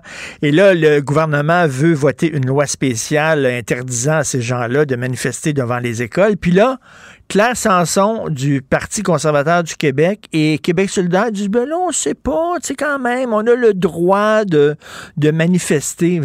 Oui, on a le droit de manifester devant des écoles. ça, la médiocratie. Alors là, on va réunir l'Assemblée, puis on va passer un projet de loi, puis là, il va y avoir les objections de, de Nadeau, euh, du bois, ou, et, ou de l'autre, ou de l'autre, et puis après ça, on, on palabre, puis on traîne, puis on traîne, alors qu'une école, t'as pas d'affaires euh, comment ça se fait que tu es un prédateur, t'as pas le droit d'être à la porte d'une cour d'école, parler à des enfants, on t'arrête automatiquement. Qu'est-ce que tu fais là, porte de l'école? Puis là, là, t'as des yeux euh, vitrés sur les petits gars qui sont là, ou les petites filles. Alors, la même chose pour ces maudits grands blancs-becs qui viennent essayer de déranger les cerveaux des enfants de 11-12 ans ou de leur vieille euh, expérience, eux autres, de 20 ans, avec leur pancarte, vont venir faire peur. Même chose à la porte d'un hôpital. C'est sacré, un hôpital. Tu dois rentrer là librement, sans entrave. Alors, comment ça se fait que la police, puis là, on va passer un projet de loi. Il n'y a pas de projet de loi. Sortez vos garcettes, les morveux, vous êtes l'autre bord de la rue, vous avez le droit de manifester. Vous allez manifester l'autre bord de la rue, ça vient de s'éteindre.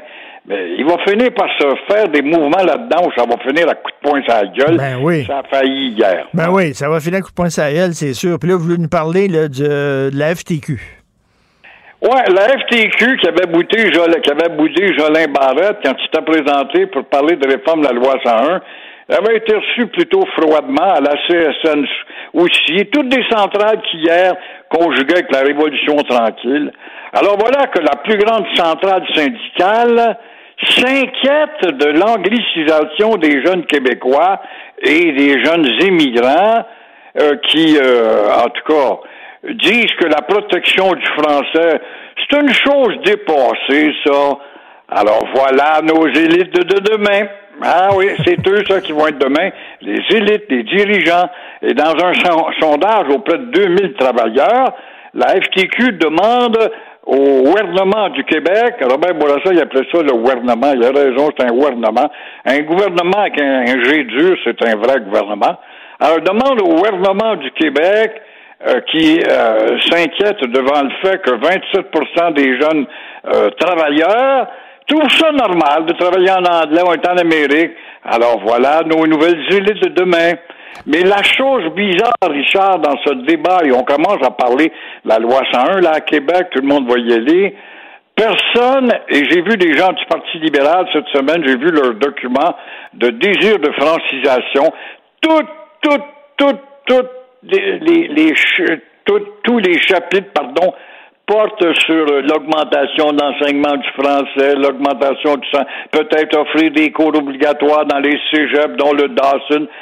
Personne, y incluant la CAC, ne s'arrête sur les raisons sociales de coloniser qui font du visage de Montréal un visage anglicisé.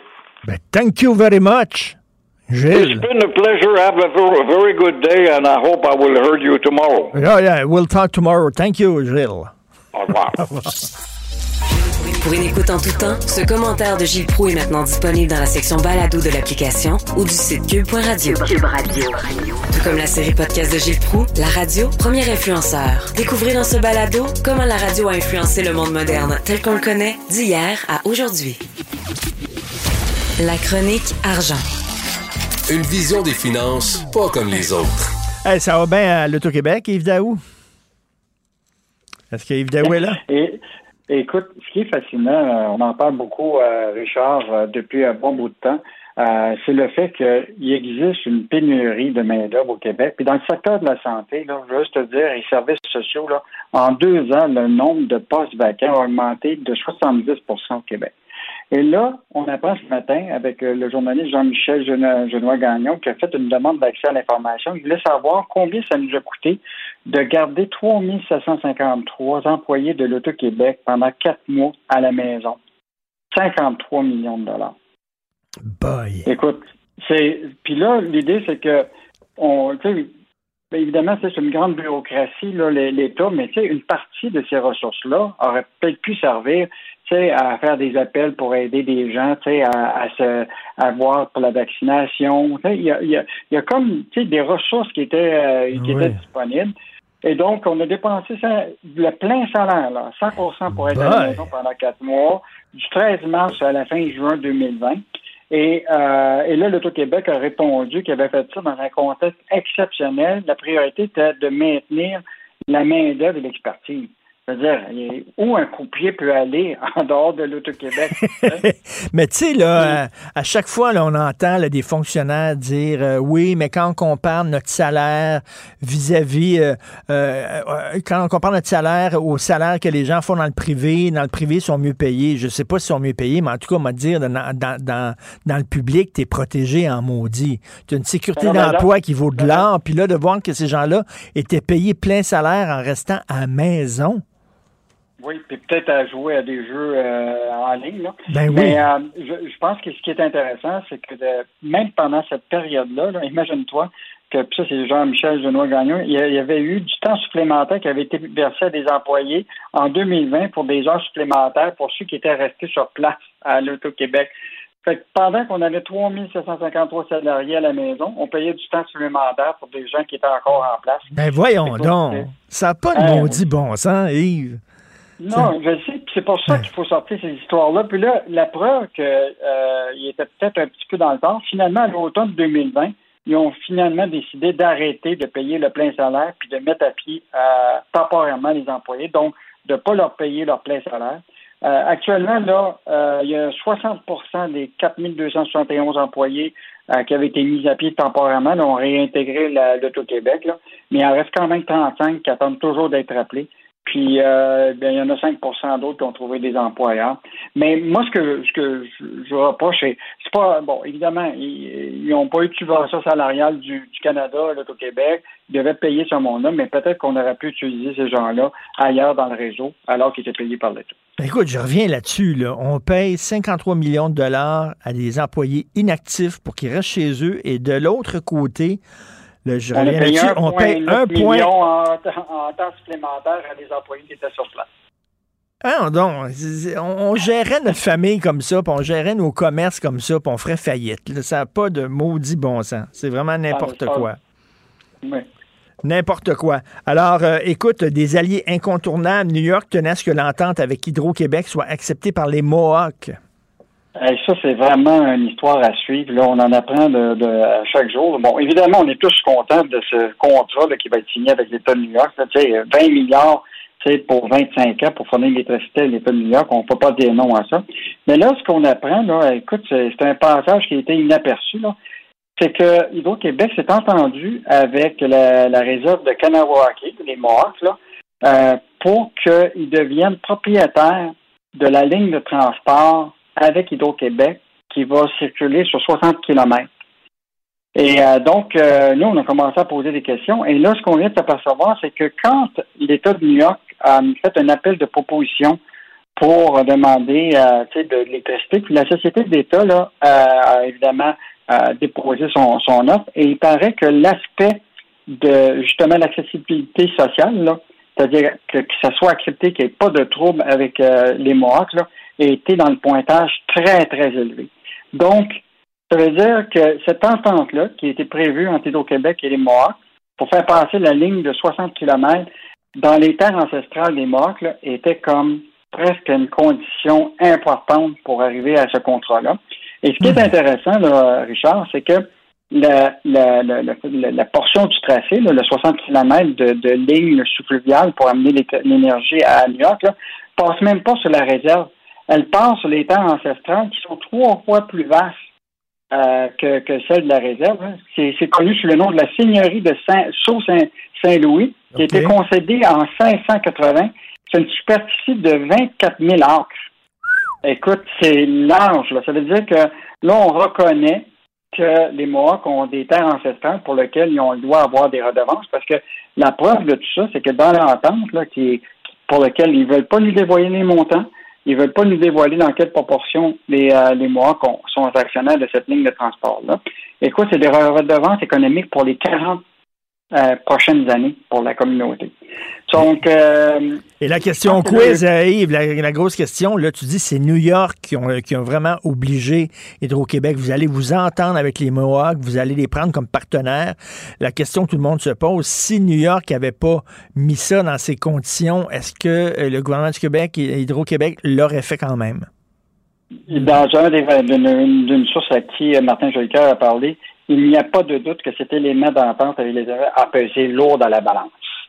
Fait que, euh, je pense qu'il faut euh, il faut tirer les conclusions. Mais ce qui est euh, ce qu'on cherche à savoir, c'est combien sont ces redevances économiques-là sur les 40 prochaines années. Et ça, personne ne veut parler là-dessus. Donc, je pense qu'il y, a- il y a quelque chose autour de cette entente-là, mais ce qui est intéressant quand même, c'est que Mais- la mais, ligne excuse-moi, elle-même, et- 60 kilomètres. Et, est-ce qu'ils vont participer? Est-ce qu'ils vont construire des affaires? Est-ce qu'ils vont mettre l'épaule à la roue, les mains à la pente? Ou tout ce qu'ils font, c'est qu'ils disent, OK, vous pouvez mettre ça sur nos terres, puis dans dans après ça, l'argent va rentrer pendant 40 ans. C'est ce qu'on comprend, on comprend, parce qu'ils n'ont pas une valeur stratégique, c'est pas eux autres qui vont euh, sais, qui, qui amènent l'expertise en énergie. là. L'idée, là, c'est que c'est dans le fond, c'est leur terre ancestrale euh, qui va être utilisée pour ce 60 km-là. Et je te, je, je te rappelle encore que dans le tracé, le, aucun des, des, des, des, de la, de la ligne elle-même là, qui passe sur la réserve actuelle de Kanawake, c'est sur les terres ancestrales là, qui euh, part là, de, aux municipalités de Saint-Constant, Sainte-Catherine, Delphine. Euh, écoute, ça va jusqu'à Candiac, Saint-Philippe, Saint-Mathieu. Euh, c'est très large, 24 000, euh, 24 000 acres, là, c'est énorme. Écoute, Donc, euh, moi, la grande question, c'est combien ça, ça, ça, ça va rapporter à la communauté euh, de Kanawake. Et ça, Ouais. personne ne veut nous dévoiler les chiffres. Alors, tu veux nous parler du Cirque du Soleil là, qui fait des acrobaties pour passer à travers la pandémie? Écoute, euh, je pense que c'était bon de faire le point là, avec le Cirque du Soleil. Euh, je te rappellerai là, que le Cirque du Soleil, là, le 25 novembre euh, 2020, a été vendu officiellement à un groupe d'investisseurs, le, le- le- le groupe Catalyst. Euh, et donc, euh, évidemment, euh, il, il était fortement endetté. Tu te rappelles, avant de, il y a eu la pandémie, les, tous les, les spectacles ont- ont- se sont terminés. Euh, et donc, on voulait faire le point avec euh, Daniel Lamarck, qui est le, le PDG. Donc, euh, il nous a rappelé là, actuellement que depuis plusieurs mois, le CIC a repris quatre spectacles. Donc, bon, il y a quand même, quand ils, ils ont arrêté, il y en avait 44 spectacles. là. Donc, euh, mettons qu'on est loin de, de, de, retour euh, euh, sais, complet. là. Euh, et donc, il y a déjà 1000 employés qui sont revenus au travail. Je, je te rappellerai quand même qu'il y avait 5000 employés au Sol du Soleil. là. Donc, il y en a 1000. Puis à chaque fois qu'ils font un nouveau spectacle, ils en récupèrent 20 200 pour, employés pour chaque spectacle. Donc là, ils sont rendus à, ils vont probablement arriver à 2000 euh, employés là euh, bientôt, mais il y en a un point moins qu'on est loin du 5000. Et la grande question qui, qui se pose encore, c'est l'avenir du siège social.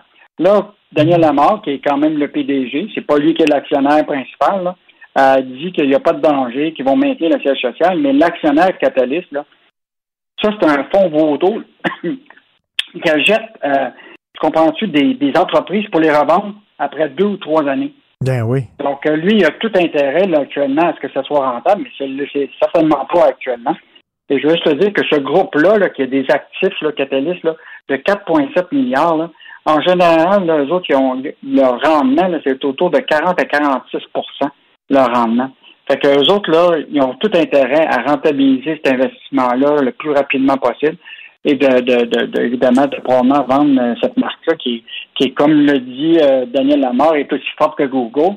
Mais il va falloir s'assurer que peut-être à ce moment-là, quand ça sera à revendre, il faudrait que les Québécois, ou en tout cas des actionnaires québécois, se retrouvent. Parce que là, pour le moment, là, il n'y a pas un actionnaire québécois, il n'y a pas un administrateur du Québec qui est, qui qui est là. Donc, euh, la question du siège social là, va toujours être.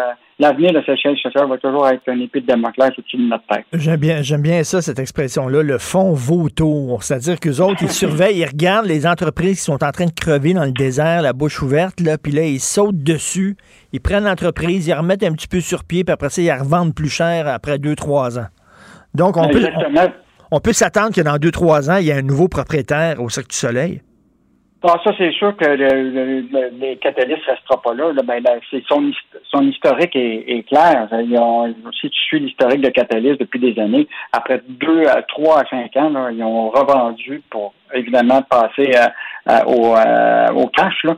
Euh, donc, euh, moi, je pense qu'il faut ça va être à surveiller. Qu'est-ce qu'ils vont faire avec le Cirque du Soleil euh, ou cette marque-là? là, qui est, euh, qui est quand même une marque euh, tu sais, euh, connue internationalement. C'est ça du soleil, en, au moins en français à travers le monde. Euh, mais c'est vraiment plate que depuis, euh, depuis quoi depuis plusieurs années. Là, ça appartenait à des étrangers, alors que ça aurait pu être une marque qui appartient au Québec. C'est, pas demain qu'ils vont faire beaucoup, beaucoup de spectacles parce que la quatrième vague, elle frappe dur en maudit. Merci beaucoup, Yves Daou. On se reparle demain. Salut. À demain. Au revoir. Pour une écoute en tout temps, ce commentaire d'Yves Daou est maintenant disponible en balado sur l'application Cube ou en ligne au cube.ca. Tout comme sa série Balado, mêlez-vous de vos affaires. Un tour complet de l'actualité économique. Cube Radio. La Banque Q est reconnue pour faire valoir vos avoirs sans vous les prendre. Mais quand vous pensez à votre premier compte bancaire, tu sais, dans le temps à l'école, vous faisiez vos dépôts avec vos scènes dans la petite enveloppe. Hmm, C'était bien beau.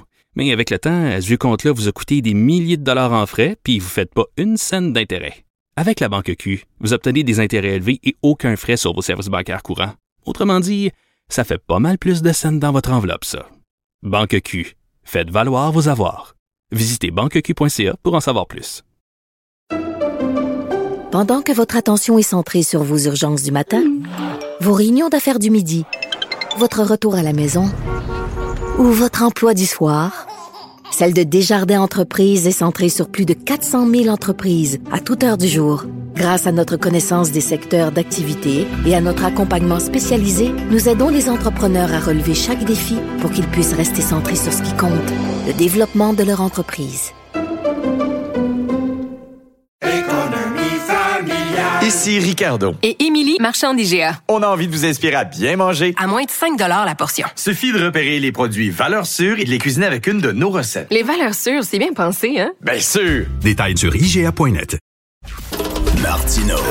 Pour l'instant, nos avocats nous disent que tout est beau. Alors, ce week-end, le grand quotidien britannique The Guardian a publié un texte très intéressant euh, sur les travailleurs de la santé qui trouvent ça très, très dur de devoir soigner euh, des gens qui euh, sont pas vaccinés, c'est-à-dire qui, ont été irresponsables, qui n'ont pas, qui ont pas observé, qui n'ont pas respecté les règles sanitaires, rien de ça. Puis après ça, ah, ils se retrouvent à l'hôpital. Ils vont les soigner, ils vont les soigner pareil, mais ils trouvent ça très frustrant. Je vais vous citer le trois extraits de témoignages de travailleurs de la santé. Il y a quelqu'un qui dit il n'y a rien de plus décourageant que de voir une personne se retrouver aux soins intensifs parce qu'elle a refusé un vaccin qui était disponible gratuitement et dont l'efficacité est sci- scientifiquement prouvée. Il y a quelqu'un d'autre qui dit J'ai été 12 ans dans l'armée et dans le cadre de mes missions, j'ai reçu tous les vaccins possibles et impossibles. C'est c'est c'est extrêmement frustrant de voir autant d'individus tourner le dos à la science. Par leur irresponsabilité, ces gens transforment nos urgences en champs de bataille. Et finalement, il y a quelqu'un d'autre qui dit C'est difficile pour les médecins et les infirmières de traiter des malades non vaccinés. Ils ont l'impression de risquer leur vie et celle de leur famille pour des gens qui se foutent royalement d'eux. Nous allons parler avec le docteur François Marquis, chef des services des soins intensifs de l'hôpital Maisonneuve-Rosemont, que vous connaissez bien. Bonjour, docteur Marquis. Bonjour.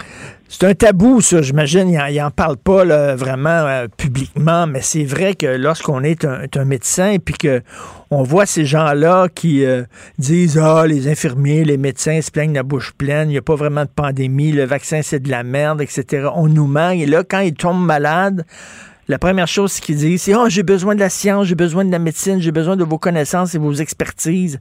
Ça doit être fatigant, pas à peu près.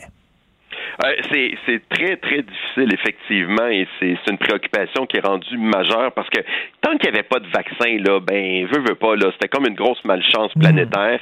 Et il faut pas l'oublier, là, le Canada, on a eu le droit à des vaccins, on a plein de vaccins, et il y a plein de pays là, qui rêvent juste d'être à notre place. Et une des choses qui est épouvantable, c'est qu'une bonne partie de ces gens-là étaient à la première ligne au début en disant qu'est-ce que le gouvernement fait, qu'est-ce que la science fait, où sont les traitements, où sont les vaccins? Les vaccins sont arrivés à une vitesse record, des vaccins de qualité qui fonctionnent. Et ah non, là, c'est pas assez bon pour nous autres, ça. C'est que vous autres prenez le vaccin, nous, nous, on, on va passer à travers autrement. Et effectivement, quand on les voit arriver, c'est, moralement épuisant. Et c'est vrai qu'on s'en occupe, et c'est vrai qu'on s'en Oui. occupe euh, que- comme tous les autres patients. Mais ce qui est pas rare aussi, c'est qu'en plus de ça, ils ont des demandes qui sont supérieures à tout le monde, à tous les autres patients. Ah parce oui? que là, oui, oui, parce que là, il y a, il y a toute la culpabilité des fois au niveau des familles, mais là, là, on veut tout, là. Là, on veut les plus grandes ressources, on veut qu'on mette le double, du triple, du quadruple sur ces patients-là, parce que ils ont droit, hein, vous comprenez, ils ont le droit. C'est ça, là, on parle de fatigue compassionnelle, c'est-à-dire c'est très difficile. Puis je comprends, les médecins ont de la compassion, puis les médecins travaillent fort, puis ce qui, ils, ont- quand même, euh, ils ont, fait un serment, puis tout ça, ils veulent soigner des gens qui sont malades, mais c'est difficile d'avoir de la compassion pour des gens qui, pendant longtemps, se sont foutus de tout le monde. Mais hein, c'est et, c'est là il y, y a une dichotomie entre le, le cœur et l'esprit, dans le sens où on, on connaît notre travail, on sait ce qu'on a à faire, tout, tout ça, ça va bien. Il n'y a pas de problème avec cette partie-là. Mais c'est toujours la question, est-ce que tu as le goût vraiment d'aller aider ton voisin que ça fait 15 ans qu'il te fait du trouble? Hein? C'est un peu ça le minding qu'il faut se Oui. dire. Est-ce que la personne là, qui t'a coupé comme un malade sur l'autoroute, puis là, tout d'un coup, il y a une crevaison, T'as-tu le goût d'arrêter spontanément là, dans ton cœur là? T'as- t'es- T'as-tu vraiment le goût d'arrêter pour dire Hey, toi, t'es le gars qui m'a encastré, là, t'as une crevaison, j'ai-tu vraiment le goût d'aller t'aider? Et, là, l'esprit peut prendre le dessus, le, civisme, la citoyenneté, de dire écoutez, je vais être un bon citoyen, je, vais, je comprends, je peux faire la part des choses. OK. Mais dans ton cœur, le premier premier, la première petite seconde, là, elle fait mal, celle-là. C'est Ah, tabarnouche. Docteur François Marquis, OK, je vais faire une métaphore. Vous allez me comprendre. C'était ma réunion de condo il y a quelques jours. J'habite dans un immeuble à condo, donc vous savez comment c'est, une fois par année, tous les propriétaires de condo, on se réunit. Et Ouais, là, aussi. vous, avez fait, vous avez fait une réunion de condo, vous autres aussi.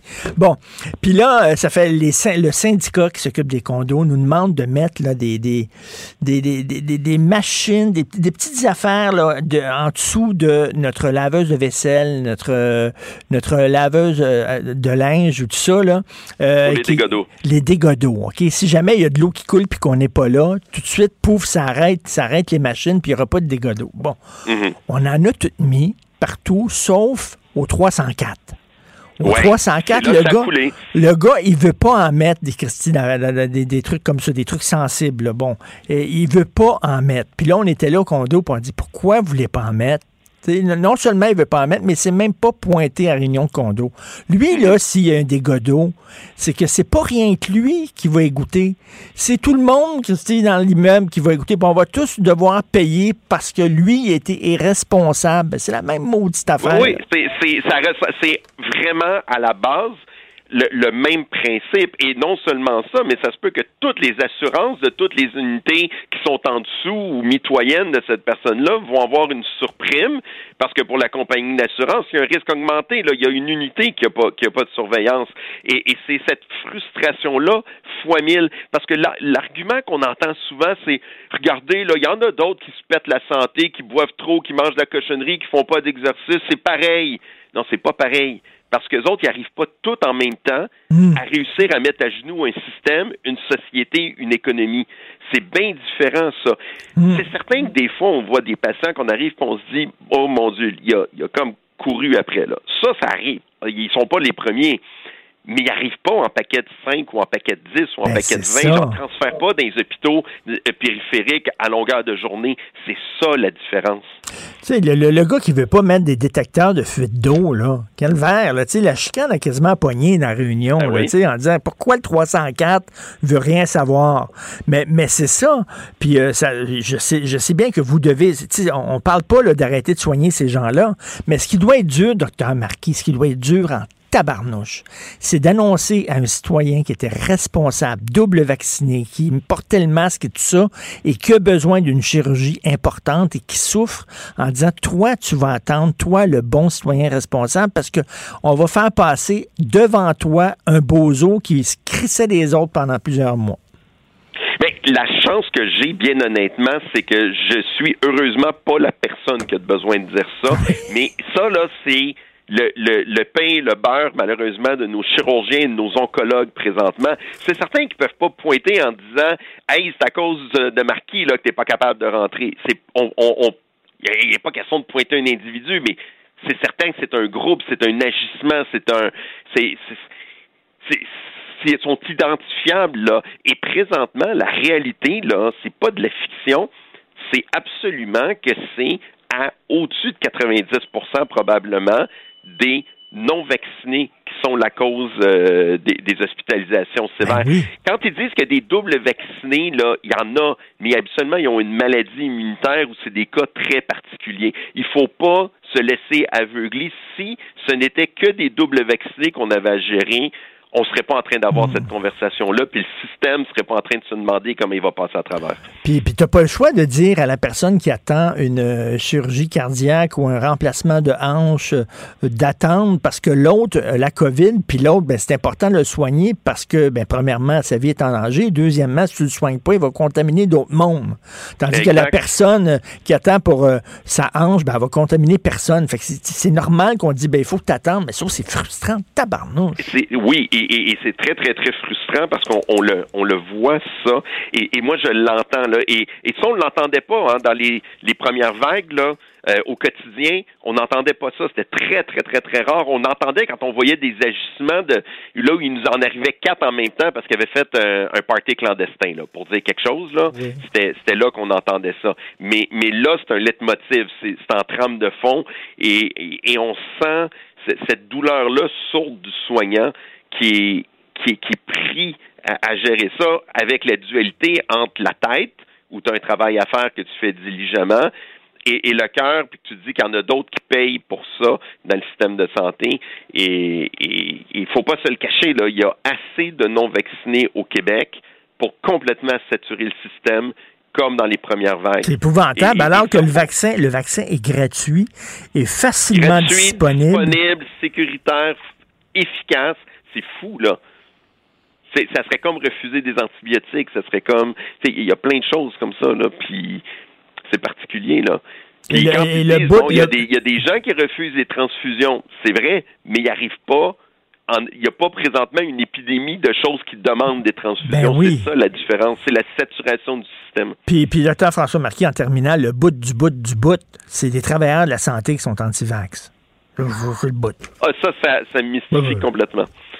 C'est extrêmement mystifiant et pour conclure là-dessus, je peux dire que ça amène beaucoup de débats à l'intérieur du corps infirmier, puis que j'ai entendu des choses très dures que moi, j'aurais pas eu le droit de dire à une infirmière, mais que les infirmières se disent entre elles. Ben, j'imagine, en disant, hey, tu participes, moi, je suis épuisé, tu me vois, là, je suis complètement épuisé, tu participes à ça, à mon épuisement, à moi. Et c'est pas comme s'il n'y avait pas de solution. Fais-toi vacciner, Christy. Mm. C'est tout. Non, non, eh, merci beaucoup pour votre franchise, hein, docteur François Marquis. Ça fait du bien de, d'en parler et de le dire ouvertement. On est écœuré des antivax. Mm. Tanné, écœuré, épuisé. Vous faites euh, énormément de mal. Docteur François Marquis, donc merci, chef de service des soins intensifs de l'hôpital Maisonneuve-Rosemont et bon courage. Merci. Bonne journée. La Banque Q est reconnue pour faire valoir vos avoirs sans vous les prendre. Mais quand vous pensez à votre premier compte bancaire, tu sais, dans le temps à l'école, vous faisiez vos dépôts avec vos scènes dans la petite enveloppe. Hmm, c'était bien beau. Mais avec le temps, ce vieux compte-là vous a coûté des milliers de dollars en frais, puis vous ne faites pas une scène d'intérêt.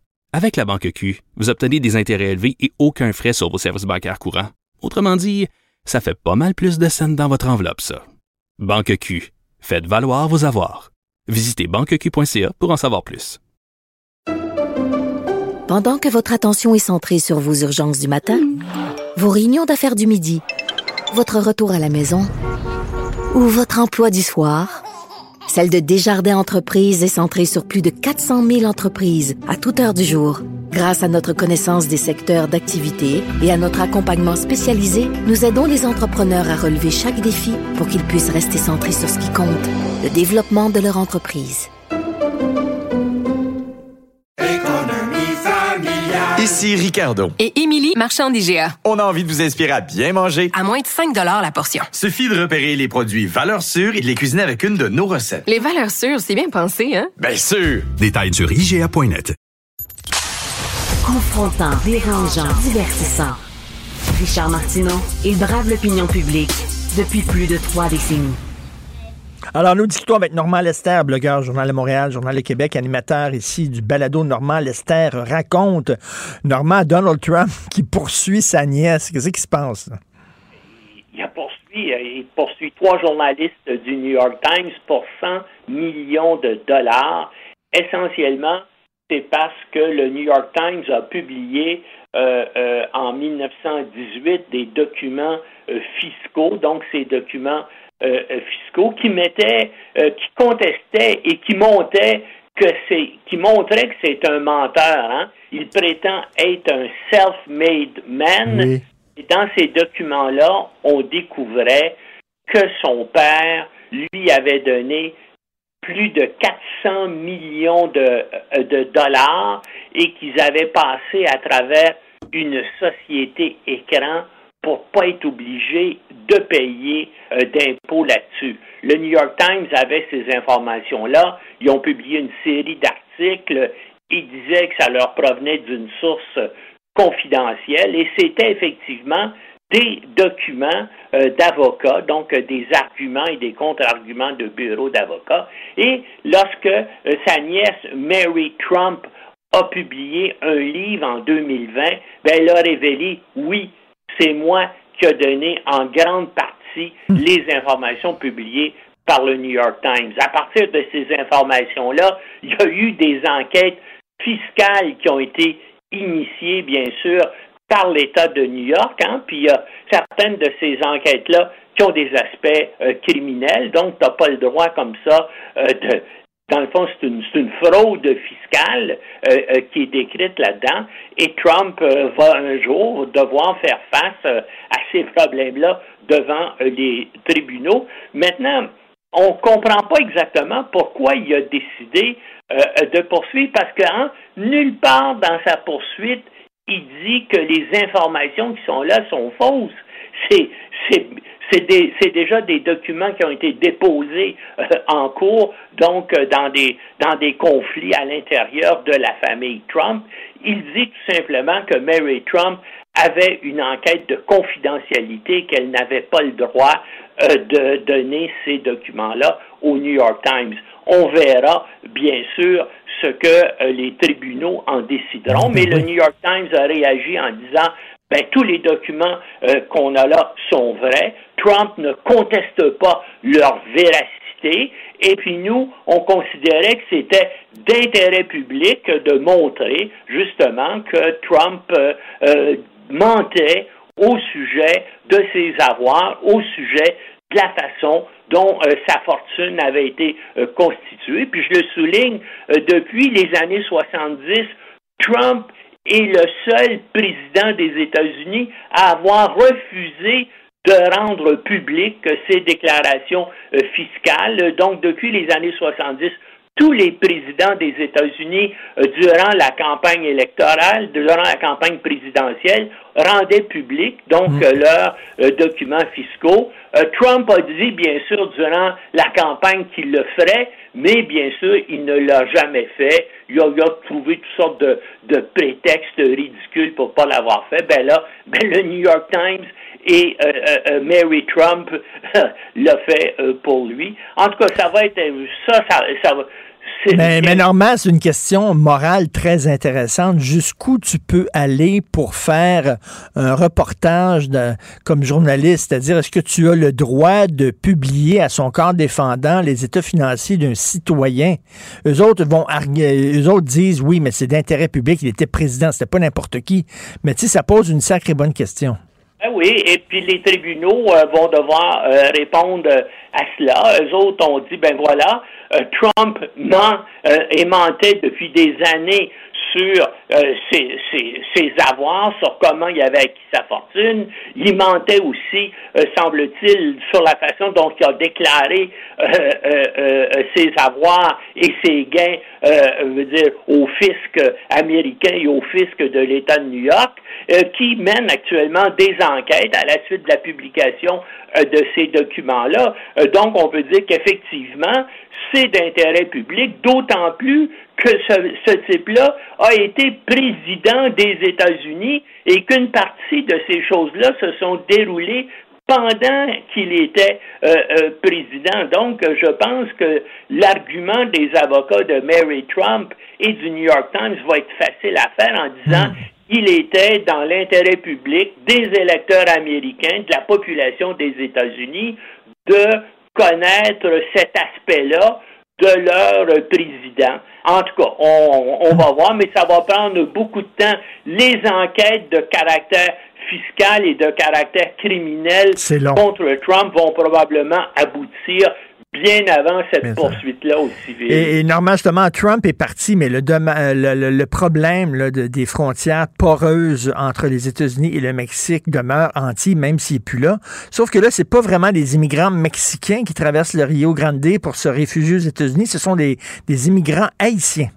Là, c'est un problème, ça va être un des, un des gros, ça a été un gros problème pour l'administration Trump qui n'a pas réussi à endiguer donc ce, ce flot de demandeurs euh, de réfugiés. Et puis, le problème actuellement est en train de s'accentuer avec Donald Trump. D'abord, il a, il a annoncé durant sa campagne électorale et par la suite, il a pratiqué une, une politique assez libérale pour permettre à ces gens-là de demander le statut de réfugié. Mais tout ce que ça fait, c'est que ça a augmenté le flot. Et disons-le, dans 90% des cas, ce ne sont pas des vrais réfugiés politiques, ce hmm. sont des réfugiés économiques. D'ailleurs, je ne sais pas si tu as vu euh, des entrevues qu'on faisait avec les Haïtiens, avec les, quelques 10 000 Haïtiens euh, qui sont euh, sous le pont transfrontalier. Ben, ben, il dit, je vais aller rejoindre mon cousin, je vais aller rejoindre ma tante, je vais aller rejoindre mon frère aux États-Unis. C'est bien sûr pour des raisons économiques que tout ce monde-là veut rentrer aux États-Unis, mais là, les États-Unis euh, ne peuvent pas laisser rentrer tout le monde. Et puis, euh, Biden va devoir probablement bloquer euh, la frontière littéralement ou faire encore de, de, très très fortes pressions sur le gouvernement mexicain pour dire aux Mexicains, hey, arrêtez-les à la frontière sud et laissez pas entrer sur votre territoire des gens qui arrivent manifestement simplement pour transiter vers notre frontière. Hein? Ben, c'est un problème. Le problème de l'immigration des pays pauvres vers les pays riches, ça se pose aux États-Unis provenant euh, de, de l'Amérique latine, mais ça se pose aussi avec l'Europe en provenance du Moyen-Orient et de l'Afrique. Et compte tenu de la situation actuellement dans ces deux régions-là du monde, eh bien, ce sont des problèmes épouvantables, mais c'est des problèmes qui vont continuer à, s'accentuer. Hmm. Puis, à un moment donné, ben, bien sûr, aux États-Unis, comme en Europe, ça euh, fait une réaction des populations qui votent, bien sûr, à droite et à l'extrême droite. Et ce qui se passe, bien sûr, aux États-Unis actuellement, à la frontière mexicaine, ça va aider les républicains aux élections mi-mandat. Ben et ça va peut-être contribuer à ramener Trump à la présidence en 2024. C'est comme si en se débarrassant de Trump, on se débarrassait de ce problème-là. Ben non, le problème est là quand même. Là, veut dire, euh, il est là, il est, persistant. Et c'est quoi la chicane entre la France et les États-Unis là qu'il y a actuellement?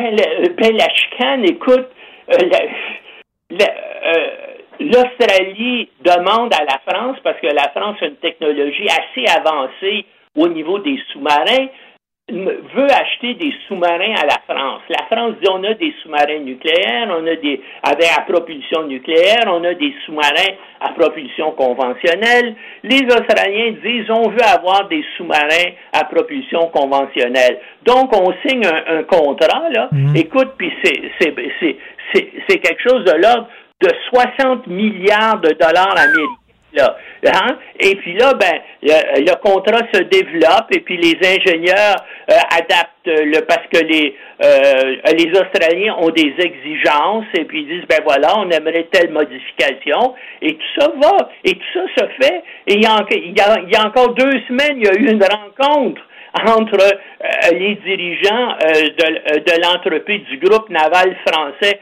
chargé de développer sous-marins et des Australiens pour mettre ça au point. Et là, tout à coup, coup de théâtre, à Washington, Biden annonce que les Australiens ne veulent plus des sous-marins français, mais ils vont acheter des sous-marins nucléaires américains et vont s'engager dans un pacte où il va y avoir la Grande-Bretagne, les États-Unis et l'Australie, puis ils vont s'échanger donc euh, des informations technologiques sur sur les sous-marins, utilisation de logiciels d'intelligence artificielle dans ce domaine-là, tout ça. Puis les Français, je veux dire, ont été tenus complètement à l'écart de, euh, de tout ça. C'est une, une gifle monumentale Ben que les Français ont tenue. Puis bien sûr, il y a la perte de 60. Bien sûr, il va y avoir des compensations que les Australiens vont devoir verser. Mais, mais c'est une insulte absolument incroyable de les avoir tenus à l'écart et que, que les Américains arrivent comme ça et puis que les, que les Australiens acceptent. Les Français ne peuvent pas le prendre et Macron non plus. Il s'en va dans des élections présidentielles là, dans six mois. Euh, Parce que lui, il se dit, on est-tu un partenaire ou on n'est pas un partenaire? là? Si on est un partenaire, ben, traitez-nous correctement. Ben là, puis là, ben les, ben tous les, euh, les Européens embarquent avec lui. Hier, là, il y a eu, euh, il y a eu des déclarations de l'Union européenne et puis la présidente de l'Union européenne, qui est une Allemande, dit c'est totalement inacceptable la façon dont les États-Unis ont et, et- l'Australie ont agi avec avec la France et puis euh, l'Union européenne elle-même là, a décidé de reporter une rencontre qu'elle devait avoir au niveau technologique avec les Américains en disant ben là euh, on va voir ça plus tard et on dit à Paris actuellement que Macron pourrait décider de retirer la France du commandement intégré euh, de l'OTAN. Hein, euh, euh, euh, Macron, il ne croit pas du tout à l'OTAN. Il a déjà dit en, en, deux- en 2019 que l'OTAN était en état de mort cérébrale et c'était effectivement c'est une organisation internationale déclinante qui se cherche souvent euh, des missions et puis c'est pas pour le bien regardez les Américains ont entraîné l'OTAN en Afghanistan hein, et puis tout, tout ce que ça a donné, ben, ça a donné un désastre. Et puis, il y a des soldats canadiens, il y a des soldats britanniques, il y a des soldats français qui sont morts inutilement. Alors, en Europe, notamment, il y a beaucoup de gens qui disent, ben, peut-être que l'OTAN, euh, euh, euh, c'est fini. En tout cas, les Français et les Allemands ont déjà commencé à se constituer un corps d'armée intégré franco-allemand. Il y a déjà une... Écoute, mais, mais- mais les discussions entre l'Australie et les États-Unis là, qui, qui- qui mettent en furie la France, est-ce que ça s'est fait sous Trump ou ça, ça s'est fait sous Biden? C'est Non, Biden ça qui a- s'est fait complètement sous Biden. Sous Biden complètement. Eh bien là, il est dans l'eau chaude en maudit. Hein? Ah, Ben là, Biden, hein, tu sais, il y avait l'image du gars rassembleur. Ben oui. euh, euh, écoutez, regardez, je ne suis pas Trump et avec moi, je vais m'entendre avec tout le monde. Ben là, il vient de se brouiller avec l'Europe, il vient de se brouiller avec la France. Et puis Il y a là, le problème avec les frontières. Finalement, c'est pas réglé. Là. Ils ont changé de chef, mais les, les problèmes structurants demeurent. ça. Mais- Mais les problèmes des États-Unis sont toujours là. Les problèmes politiques des États-Unis, le- euh, leur, leur organisation politique est complètement désuète, euh, le, le, le gerrymandering, toutes les manipulations qu'on peut faire avec la carte électorale américaine, et le fait aussi qui est, hein, oublie pas, euh, Donald Trump, après avoir euh, euh, gouverné pendant quatre ans en, en, en, en, en disant 30 000 mensonges durant sa présidence et, et, et- et toutes les aberrations aussi, il y avait encore 74 millions d'habitants, d'Américains qui ont voté pour lui. Et ouais. Tous les sondages indiquent qu'il y a encore à peu près, euh, presque autant d'Américains qui Ben, sont prêts encore à appuyer Donald Trump. Alors, Normand, comme disait Arnold Schwarzenegger, I'll be back. Merci beaucoup. Merci, bonne journée, Normand. Salut. Ouais.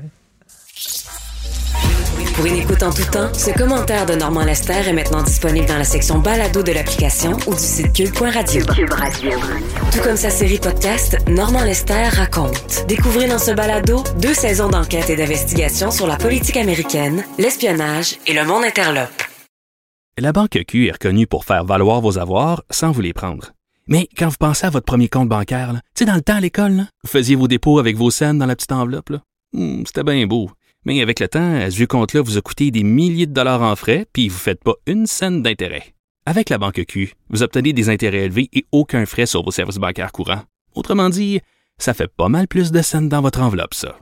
Banque Q. Faites valoir vos avoirs. Visitez banqueq.ca pour en savoir plus.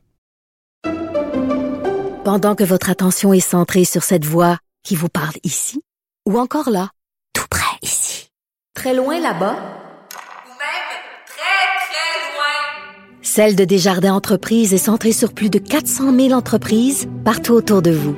Depuis plus de 120 ans, nos équipes dédiées accompagnent les entrepreneurs d'ici à chaque étape pour qu'ils puissent rester centrés sur ce qui compte, la croissance de leur entreprise.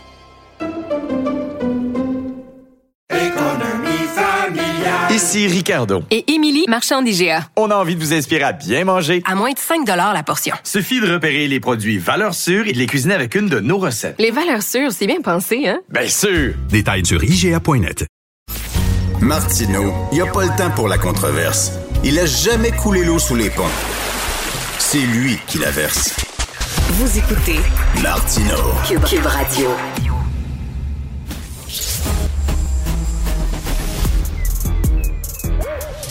Mathieu Bocoté. Il représente un segment très important de l'opinion publique. Richard Martineau. Tu vis sur quelle planète? La rencontre. Je regarde ça et là, je me dis, mais c'est de la comédie. C'est hallucinant. La rencontre. Bocoté. Martineau. Mathieu, c'est assez drôle de voir euh, François Legault qui tient à tout prix là, à spécifier qu'il est de gauche. Moi, je, je suis de centre-gauche, comme si être de centre-droite était épouvantable, était quelque chose d'inadmissible. Puis là, il doit, il faut qu'il remette les, montres à l'heure. Non, non, non, j'ai appuyé les conservateurs, mais je vous le dis, je suis de gauche. C'est un peu drôle. Ben, il y a deux choses là-dedans. C'est-à-dire, premièrement, il y a le fait que les Québécois savent pas exactement quoi faire du clivage gauche-droite, et on sait globalement que gauche veut dire gentil, et droite veut dire mauvais. Bon. Deuxièmement, il y a aussi le fait que Legault nous dit qu'il est de la gauche efficace, de mémoire. C'était, soit dit en passant, son positionnement au temps du Parti québécois. Quand il était au Parti québécois, il se cherchait un créneau idéologique, il était euh, incertain quant au positionnement qu'il devait prendre. Et on s'en souvient, il avait donc dit qu'il était de gauche efficace. C'était sa manière de dire j'ai un cœur, mais je sais calculer, je sais compter. Il y a un autre élément qui s'ajoute à ça, c'est que François Legault, qui est un homme intelligent, c'est un homme qui lit, c'est un homme qui se renseigne, euh, comprend que la notion de droite dans la politique québécoise a une double signification. Soit c'est euh, la droite économique, donc le discours style Institut économique de Montréal, qui pour, le, pour de bonne ou de mauvaise raison en mauvaise presse globalement, et ensuite il y a le côté droite morale, surtout quand on pense aux conservateurs. Donc la droite chez nous, ce n'est pas euh, par ailleurs, c'est pas des histoires, c'est pas la tradition gaulliste, c'est pas le nationalisme au sens où euh, encore là, ça pourrait, mais on l'a pas pensé comme tel. Le nationalisme se situe à l'extérieur du clivage gauche-droite. Donc, on voit à quel point, un, le clivage gauche-droite est paralysant intellectuellement parce qu'il se situe, il se construit à l'avantage exclusif de la gauche, Ensuite, euh, on voit que s'il faut s'y situer, ben, le premier ministre décide de chercher à envoyer des signaux pour neutraliser le tout, quitte à passer pour un peu ridicule, je le dis avec tristesse, parce que quand on en a appelé à voter pour des conservateurs, disons qu'on n'est pas globalement de gauche. Ça ne veut pas dire qu'on est de droite, ça veut dire qu'on n'est pas de gauche, disons ça comme ça. Mais j'ai l'impression que le premier ministre ne, ne parvient pas à s'extraire de ce point de vue de ses premières années de socialisation politique et aussi du langage politique dominant au Québec. Son premier réflexe, me semble-t-il, aurait dû être de s'extraire du clivage gauche-droite, de dire qu'on pense pas dans ces termes-là au Québec. Au Québec, on n'est pas de gauche ou de droite, on est, euh, on se rassemble, on est un peuple uni, on se perd pas dans des étiquettes idéologiques. Bon, il aurait pu mais il euh, c'est comme si finalement de vieux euh, sur l'ancienne socialisation euh, socialisation politique dit j'avais pris le dessus sur la lecture des temps présents. Mais mais aussi il y y il y a autre chose là, là-dedans aussi c'est que tu sais quand quand on dit c'est comme si l'élite québécoise euh, reconnaissait qu'il y avait plusieurs gauches. Il y a la gauche radicale, il y a la gauche woke, il y a, il y a le centre-gauche, tout ça. Mais la droite est dans un même sac. La droite, elle est toute méchante. Si on reconnaît pas qu'il y a plusieurs droites comme il y a plusieurs gauches. Oui, mais ça, moi, je t'avouerai que là-dessus, c'est, euh, tu as tout à fait raison, mais je t'avouerai que le vrai, à mon avis, le vrai problème, c'est ce foutu clivage, c'est ce dernier clivage paralysant. Et je m'explique. Euh, le clivage gauche-droite se fait toujours à l'avantage de la gauche. C'est la gauche qui décide, premièrement, qui est à droite, qui elle ne veut plus dans ses rangs, sur, sur plusieurs questions qui sont les tiennes, qui sont, qui sont tes positions politiques. Globalement, si on te dit de l'époque du voir à aujourd'hui, sur certaines questions, il y a des continuités, sur d'autres, ça a évolué. Bon.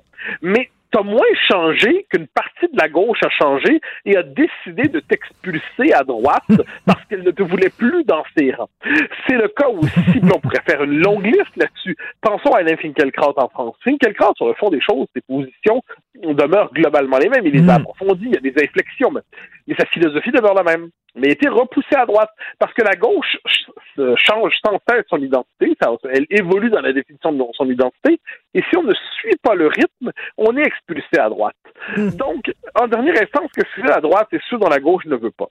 Voilà pourquoi, oui, il y a plusieurs droites. En fait, il y a des différentes catégories de gens dans la gauche ne veut pas. Il y a les nationalistes, il y a les conservateurs, il y a les libéraux, il y a les libertariens, euh, il y a les traditionnalistes, il y a les catholiques, il y a les athées qui se défient vraiment de la religion qui ont une laïcité maximale c'est beaucoup de monde qui n'ont pas tant de choses en commun sinon que d'être pas de gauche. Donc, moi, en ces matières-là, j'aurais compris que le premier ministre dise fichez-moi la paix avec ces espèces de catégories désuètes, mmh, mais puisqu'il décide de s'y rallier, eh ben, il se rend pas compte qu'il décide seulement de s'offrir, euh, comme, de, en fait, de se, s'emprisonner dans les catégories de l'adversaire, qui vont lui dire ensuite, ah, t'es pas assez de gauche, t'es pas de la vraie bonne gauche, c'est pas comme ça qu'on est de gauche, et ainsi de suite. C'est un vocabulaire dont on devrait s'affranchir à tout le monde au Québec. En France, c'est tellement profondément inscrit dans l'histoire du pays que c'est difficile, mais chez nous, on devrait en être capable. T'as tout à fait raison. Euh, tout à fait raison. Une autre insulte, ainsi, être de droite est une insulte, être, être duplessiste, c'est une insulte aussi. Est-ce que est-ce c'est vrai que c'est si mauvais que ça être associé à Duplessis?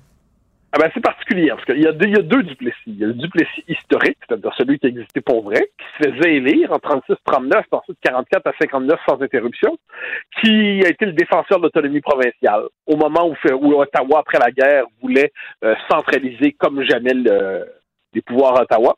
Euh, c'est celui qui luttait contre l'assimilation, qui a cherché à construire le, Québec comme État national avec euh, l'impôt provincial, avec le, drapeau du Québec, et ainsi de suite. Donc, euh, donc c'est un, héritage contrasté. On peut dire que la part sociale du duplessisme est certainement critiquable, hautement critiquable.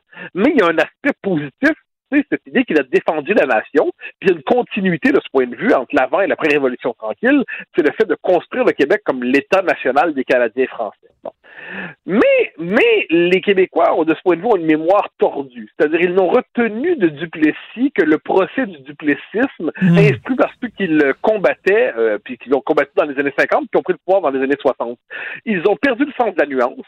Ils ont oublié que c'est un héritage contrasté, que si personne aujourd'hui aurait l'idée de se dire duplessiste, on n'est pas duplessiste, est-ce qu'il est possible de voir ce, cet héritage-là de manière plus subtile, sans s'enfermer dans les catégories toxiques du, du, Québec, des, enfin, de ceux qui ont mené la bataille contre lui et qui ont voulu l'enfermer dans une caricature, ça, c'est plus compliqué, manifestement.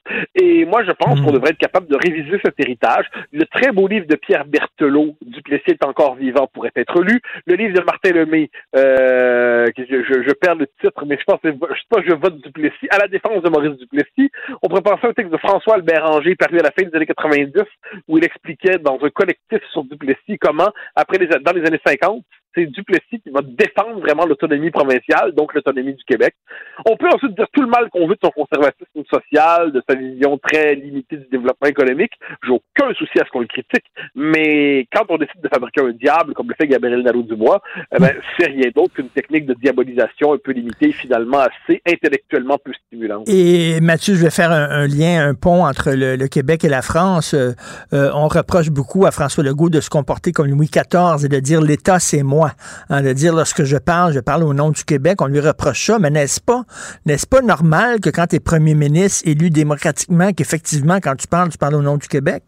Mais évidemment, j'étais en débat récemment dans une de nos émissions euh, avec quelqu'un qui disait oh là là, une libérale, qui oh là là, Justin euh, François Legault défend les valeurs du Québec, il a que de quel droit? Mais ça, mais- et, et Justin Trudeau lui défend pas les valeurs du Canada, là, un instant. Là. Je veux dire, Le fait est que le premier ministre d'un pays défend par définition quelque chose qui dépasse son simple clan, qui une définition large de l'identité, une définition large de la culture, du pays.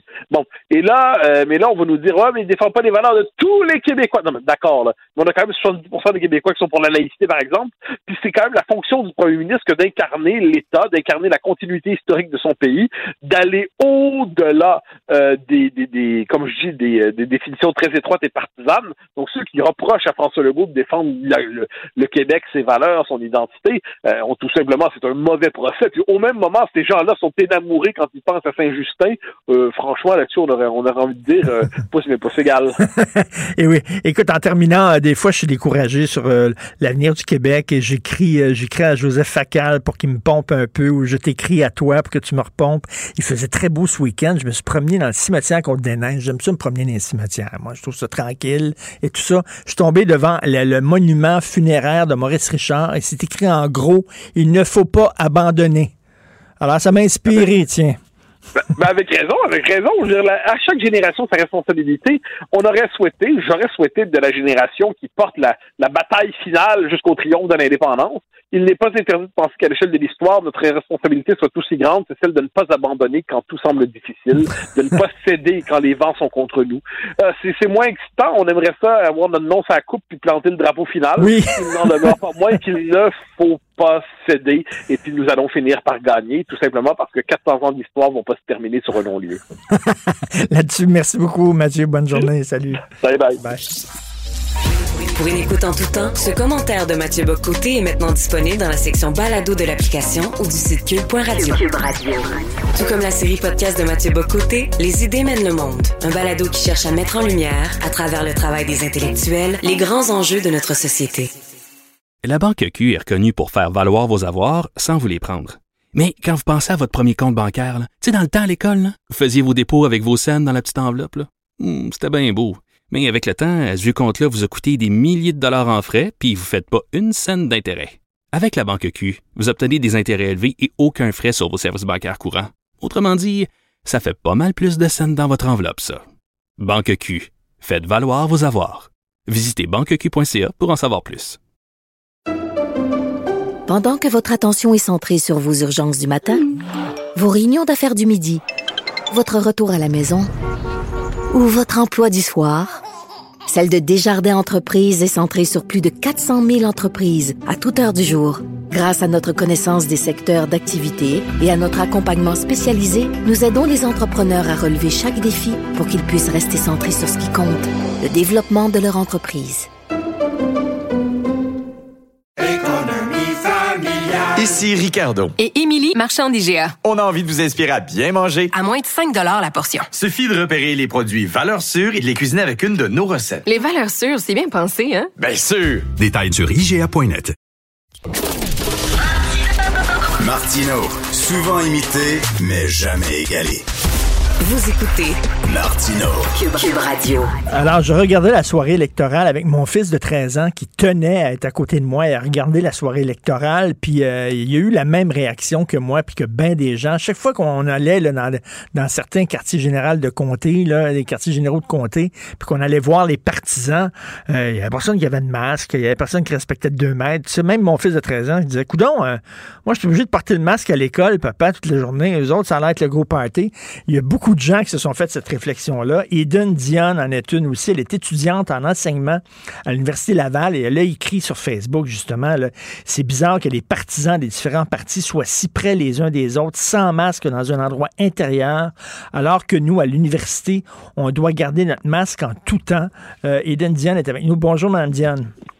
Bonjour, Monsieur Martineau, ça va bien? Ben, très bien. Ben, premièrement, félicitations et merci. Vous êtes étudiante en enseignement à l'Université Laval. Vous voulez devenir professeur. On sait que, mon Dieu, il y a une pénurie de profs. Il y a plein de gens qui disent, moi, ça me tente pas d'aller être prof, ça a l'air difficile. Vous, même si la maison est en feu, vous voulez rentrer dedans. Exactement, on va aller éteindre le feu, euh, surtout dans les écoles secondaires. Là, c'est pas, euh, c'est pas Jojo en ce moment, euh, je vous dirais. Ben bravo, je vous lève mon chapeau. Et vous avez eu cette réflexion-là en disant, ça, ça- c'est c'est deux poids deux mesures là. Exactement. En fait, là, euh, ce que j'ai trouvé un peu aberrant là-dedans, c'est euh, justement, comme vous l'avez si bien dit, le fait que euh, les partisans ne portaient pas de masque, étaient rapprochés les uns des autres dans des endroits fermés. Puis tu sais, rapprochés, pas je dis pas de rapprocher de un mètre ou de deux mètres, le rapprocher, de coller les uns sur les autres, à applaudir, à, et à crier, à festoyer euh, leur euh, leur parti. En fait, là, je pense pas qu'il y a de mal à, à célébrer et à encourager notre parti. Il y a vraiment pas de problème à ça. C'est le problème, c'est qu'en moment de pandémie comme en ce moment, euh, on peut pas se permettre des situations comme ça, euh, d'autant plus avec le, le variant le variant qu'on a actuellement. Puis c'est ça qui est venu me fâcher un peu de voir que, OK, à la télé, on présente ça, hmm. mais la réalité, en fait, c'est que nous, mettons, les étudiants, surtout au cégep puis à l'université, à Québec, en ce moment, on doit garder nos masques en tout temps, même quand on est assis et quand on est à deux mètres. Euh, c'est ça qui est fâchant parce que, tu sais, le rapport enseignant-élève est euh, beaucoup plus affecté qu'auparavant, là, si on peut se le dire comme ça. Ça apparaît quand même quand on est dans un cours et on garde notre masque.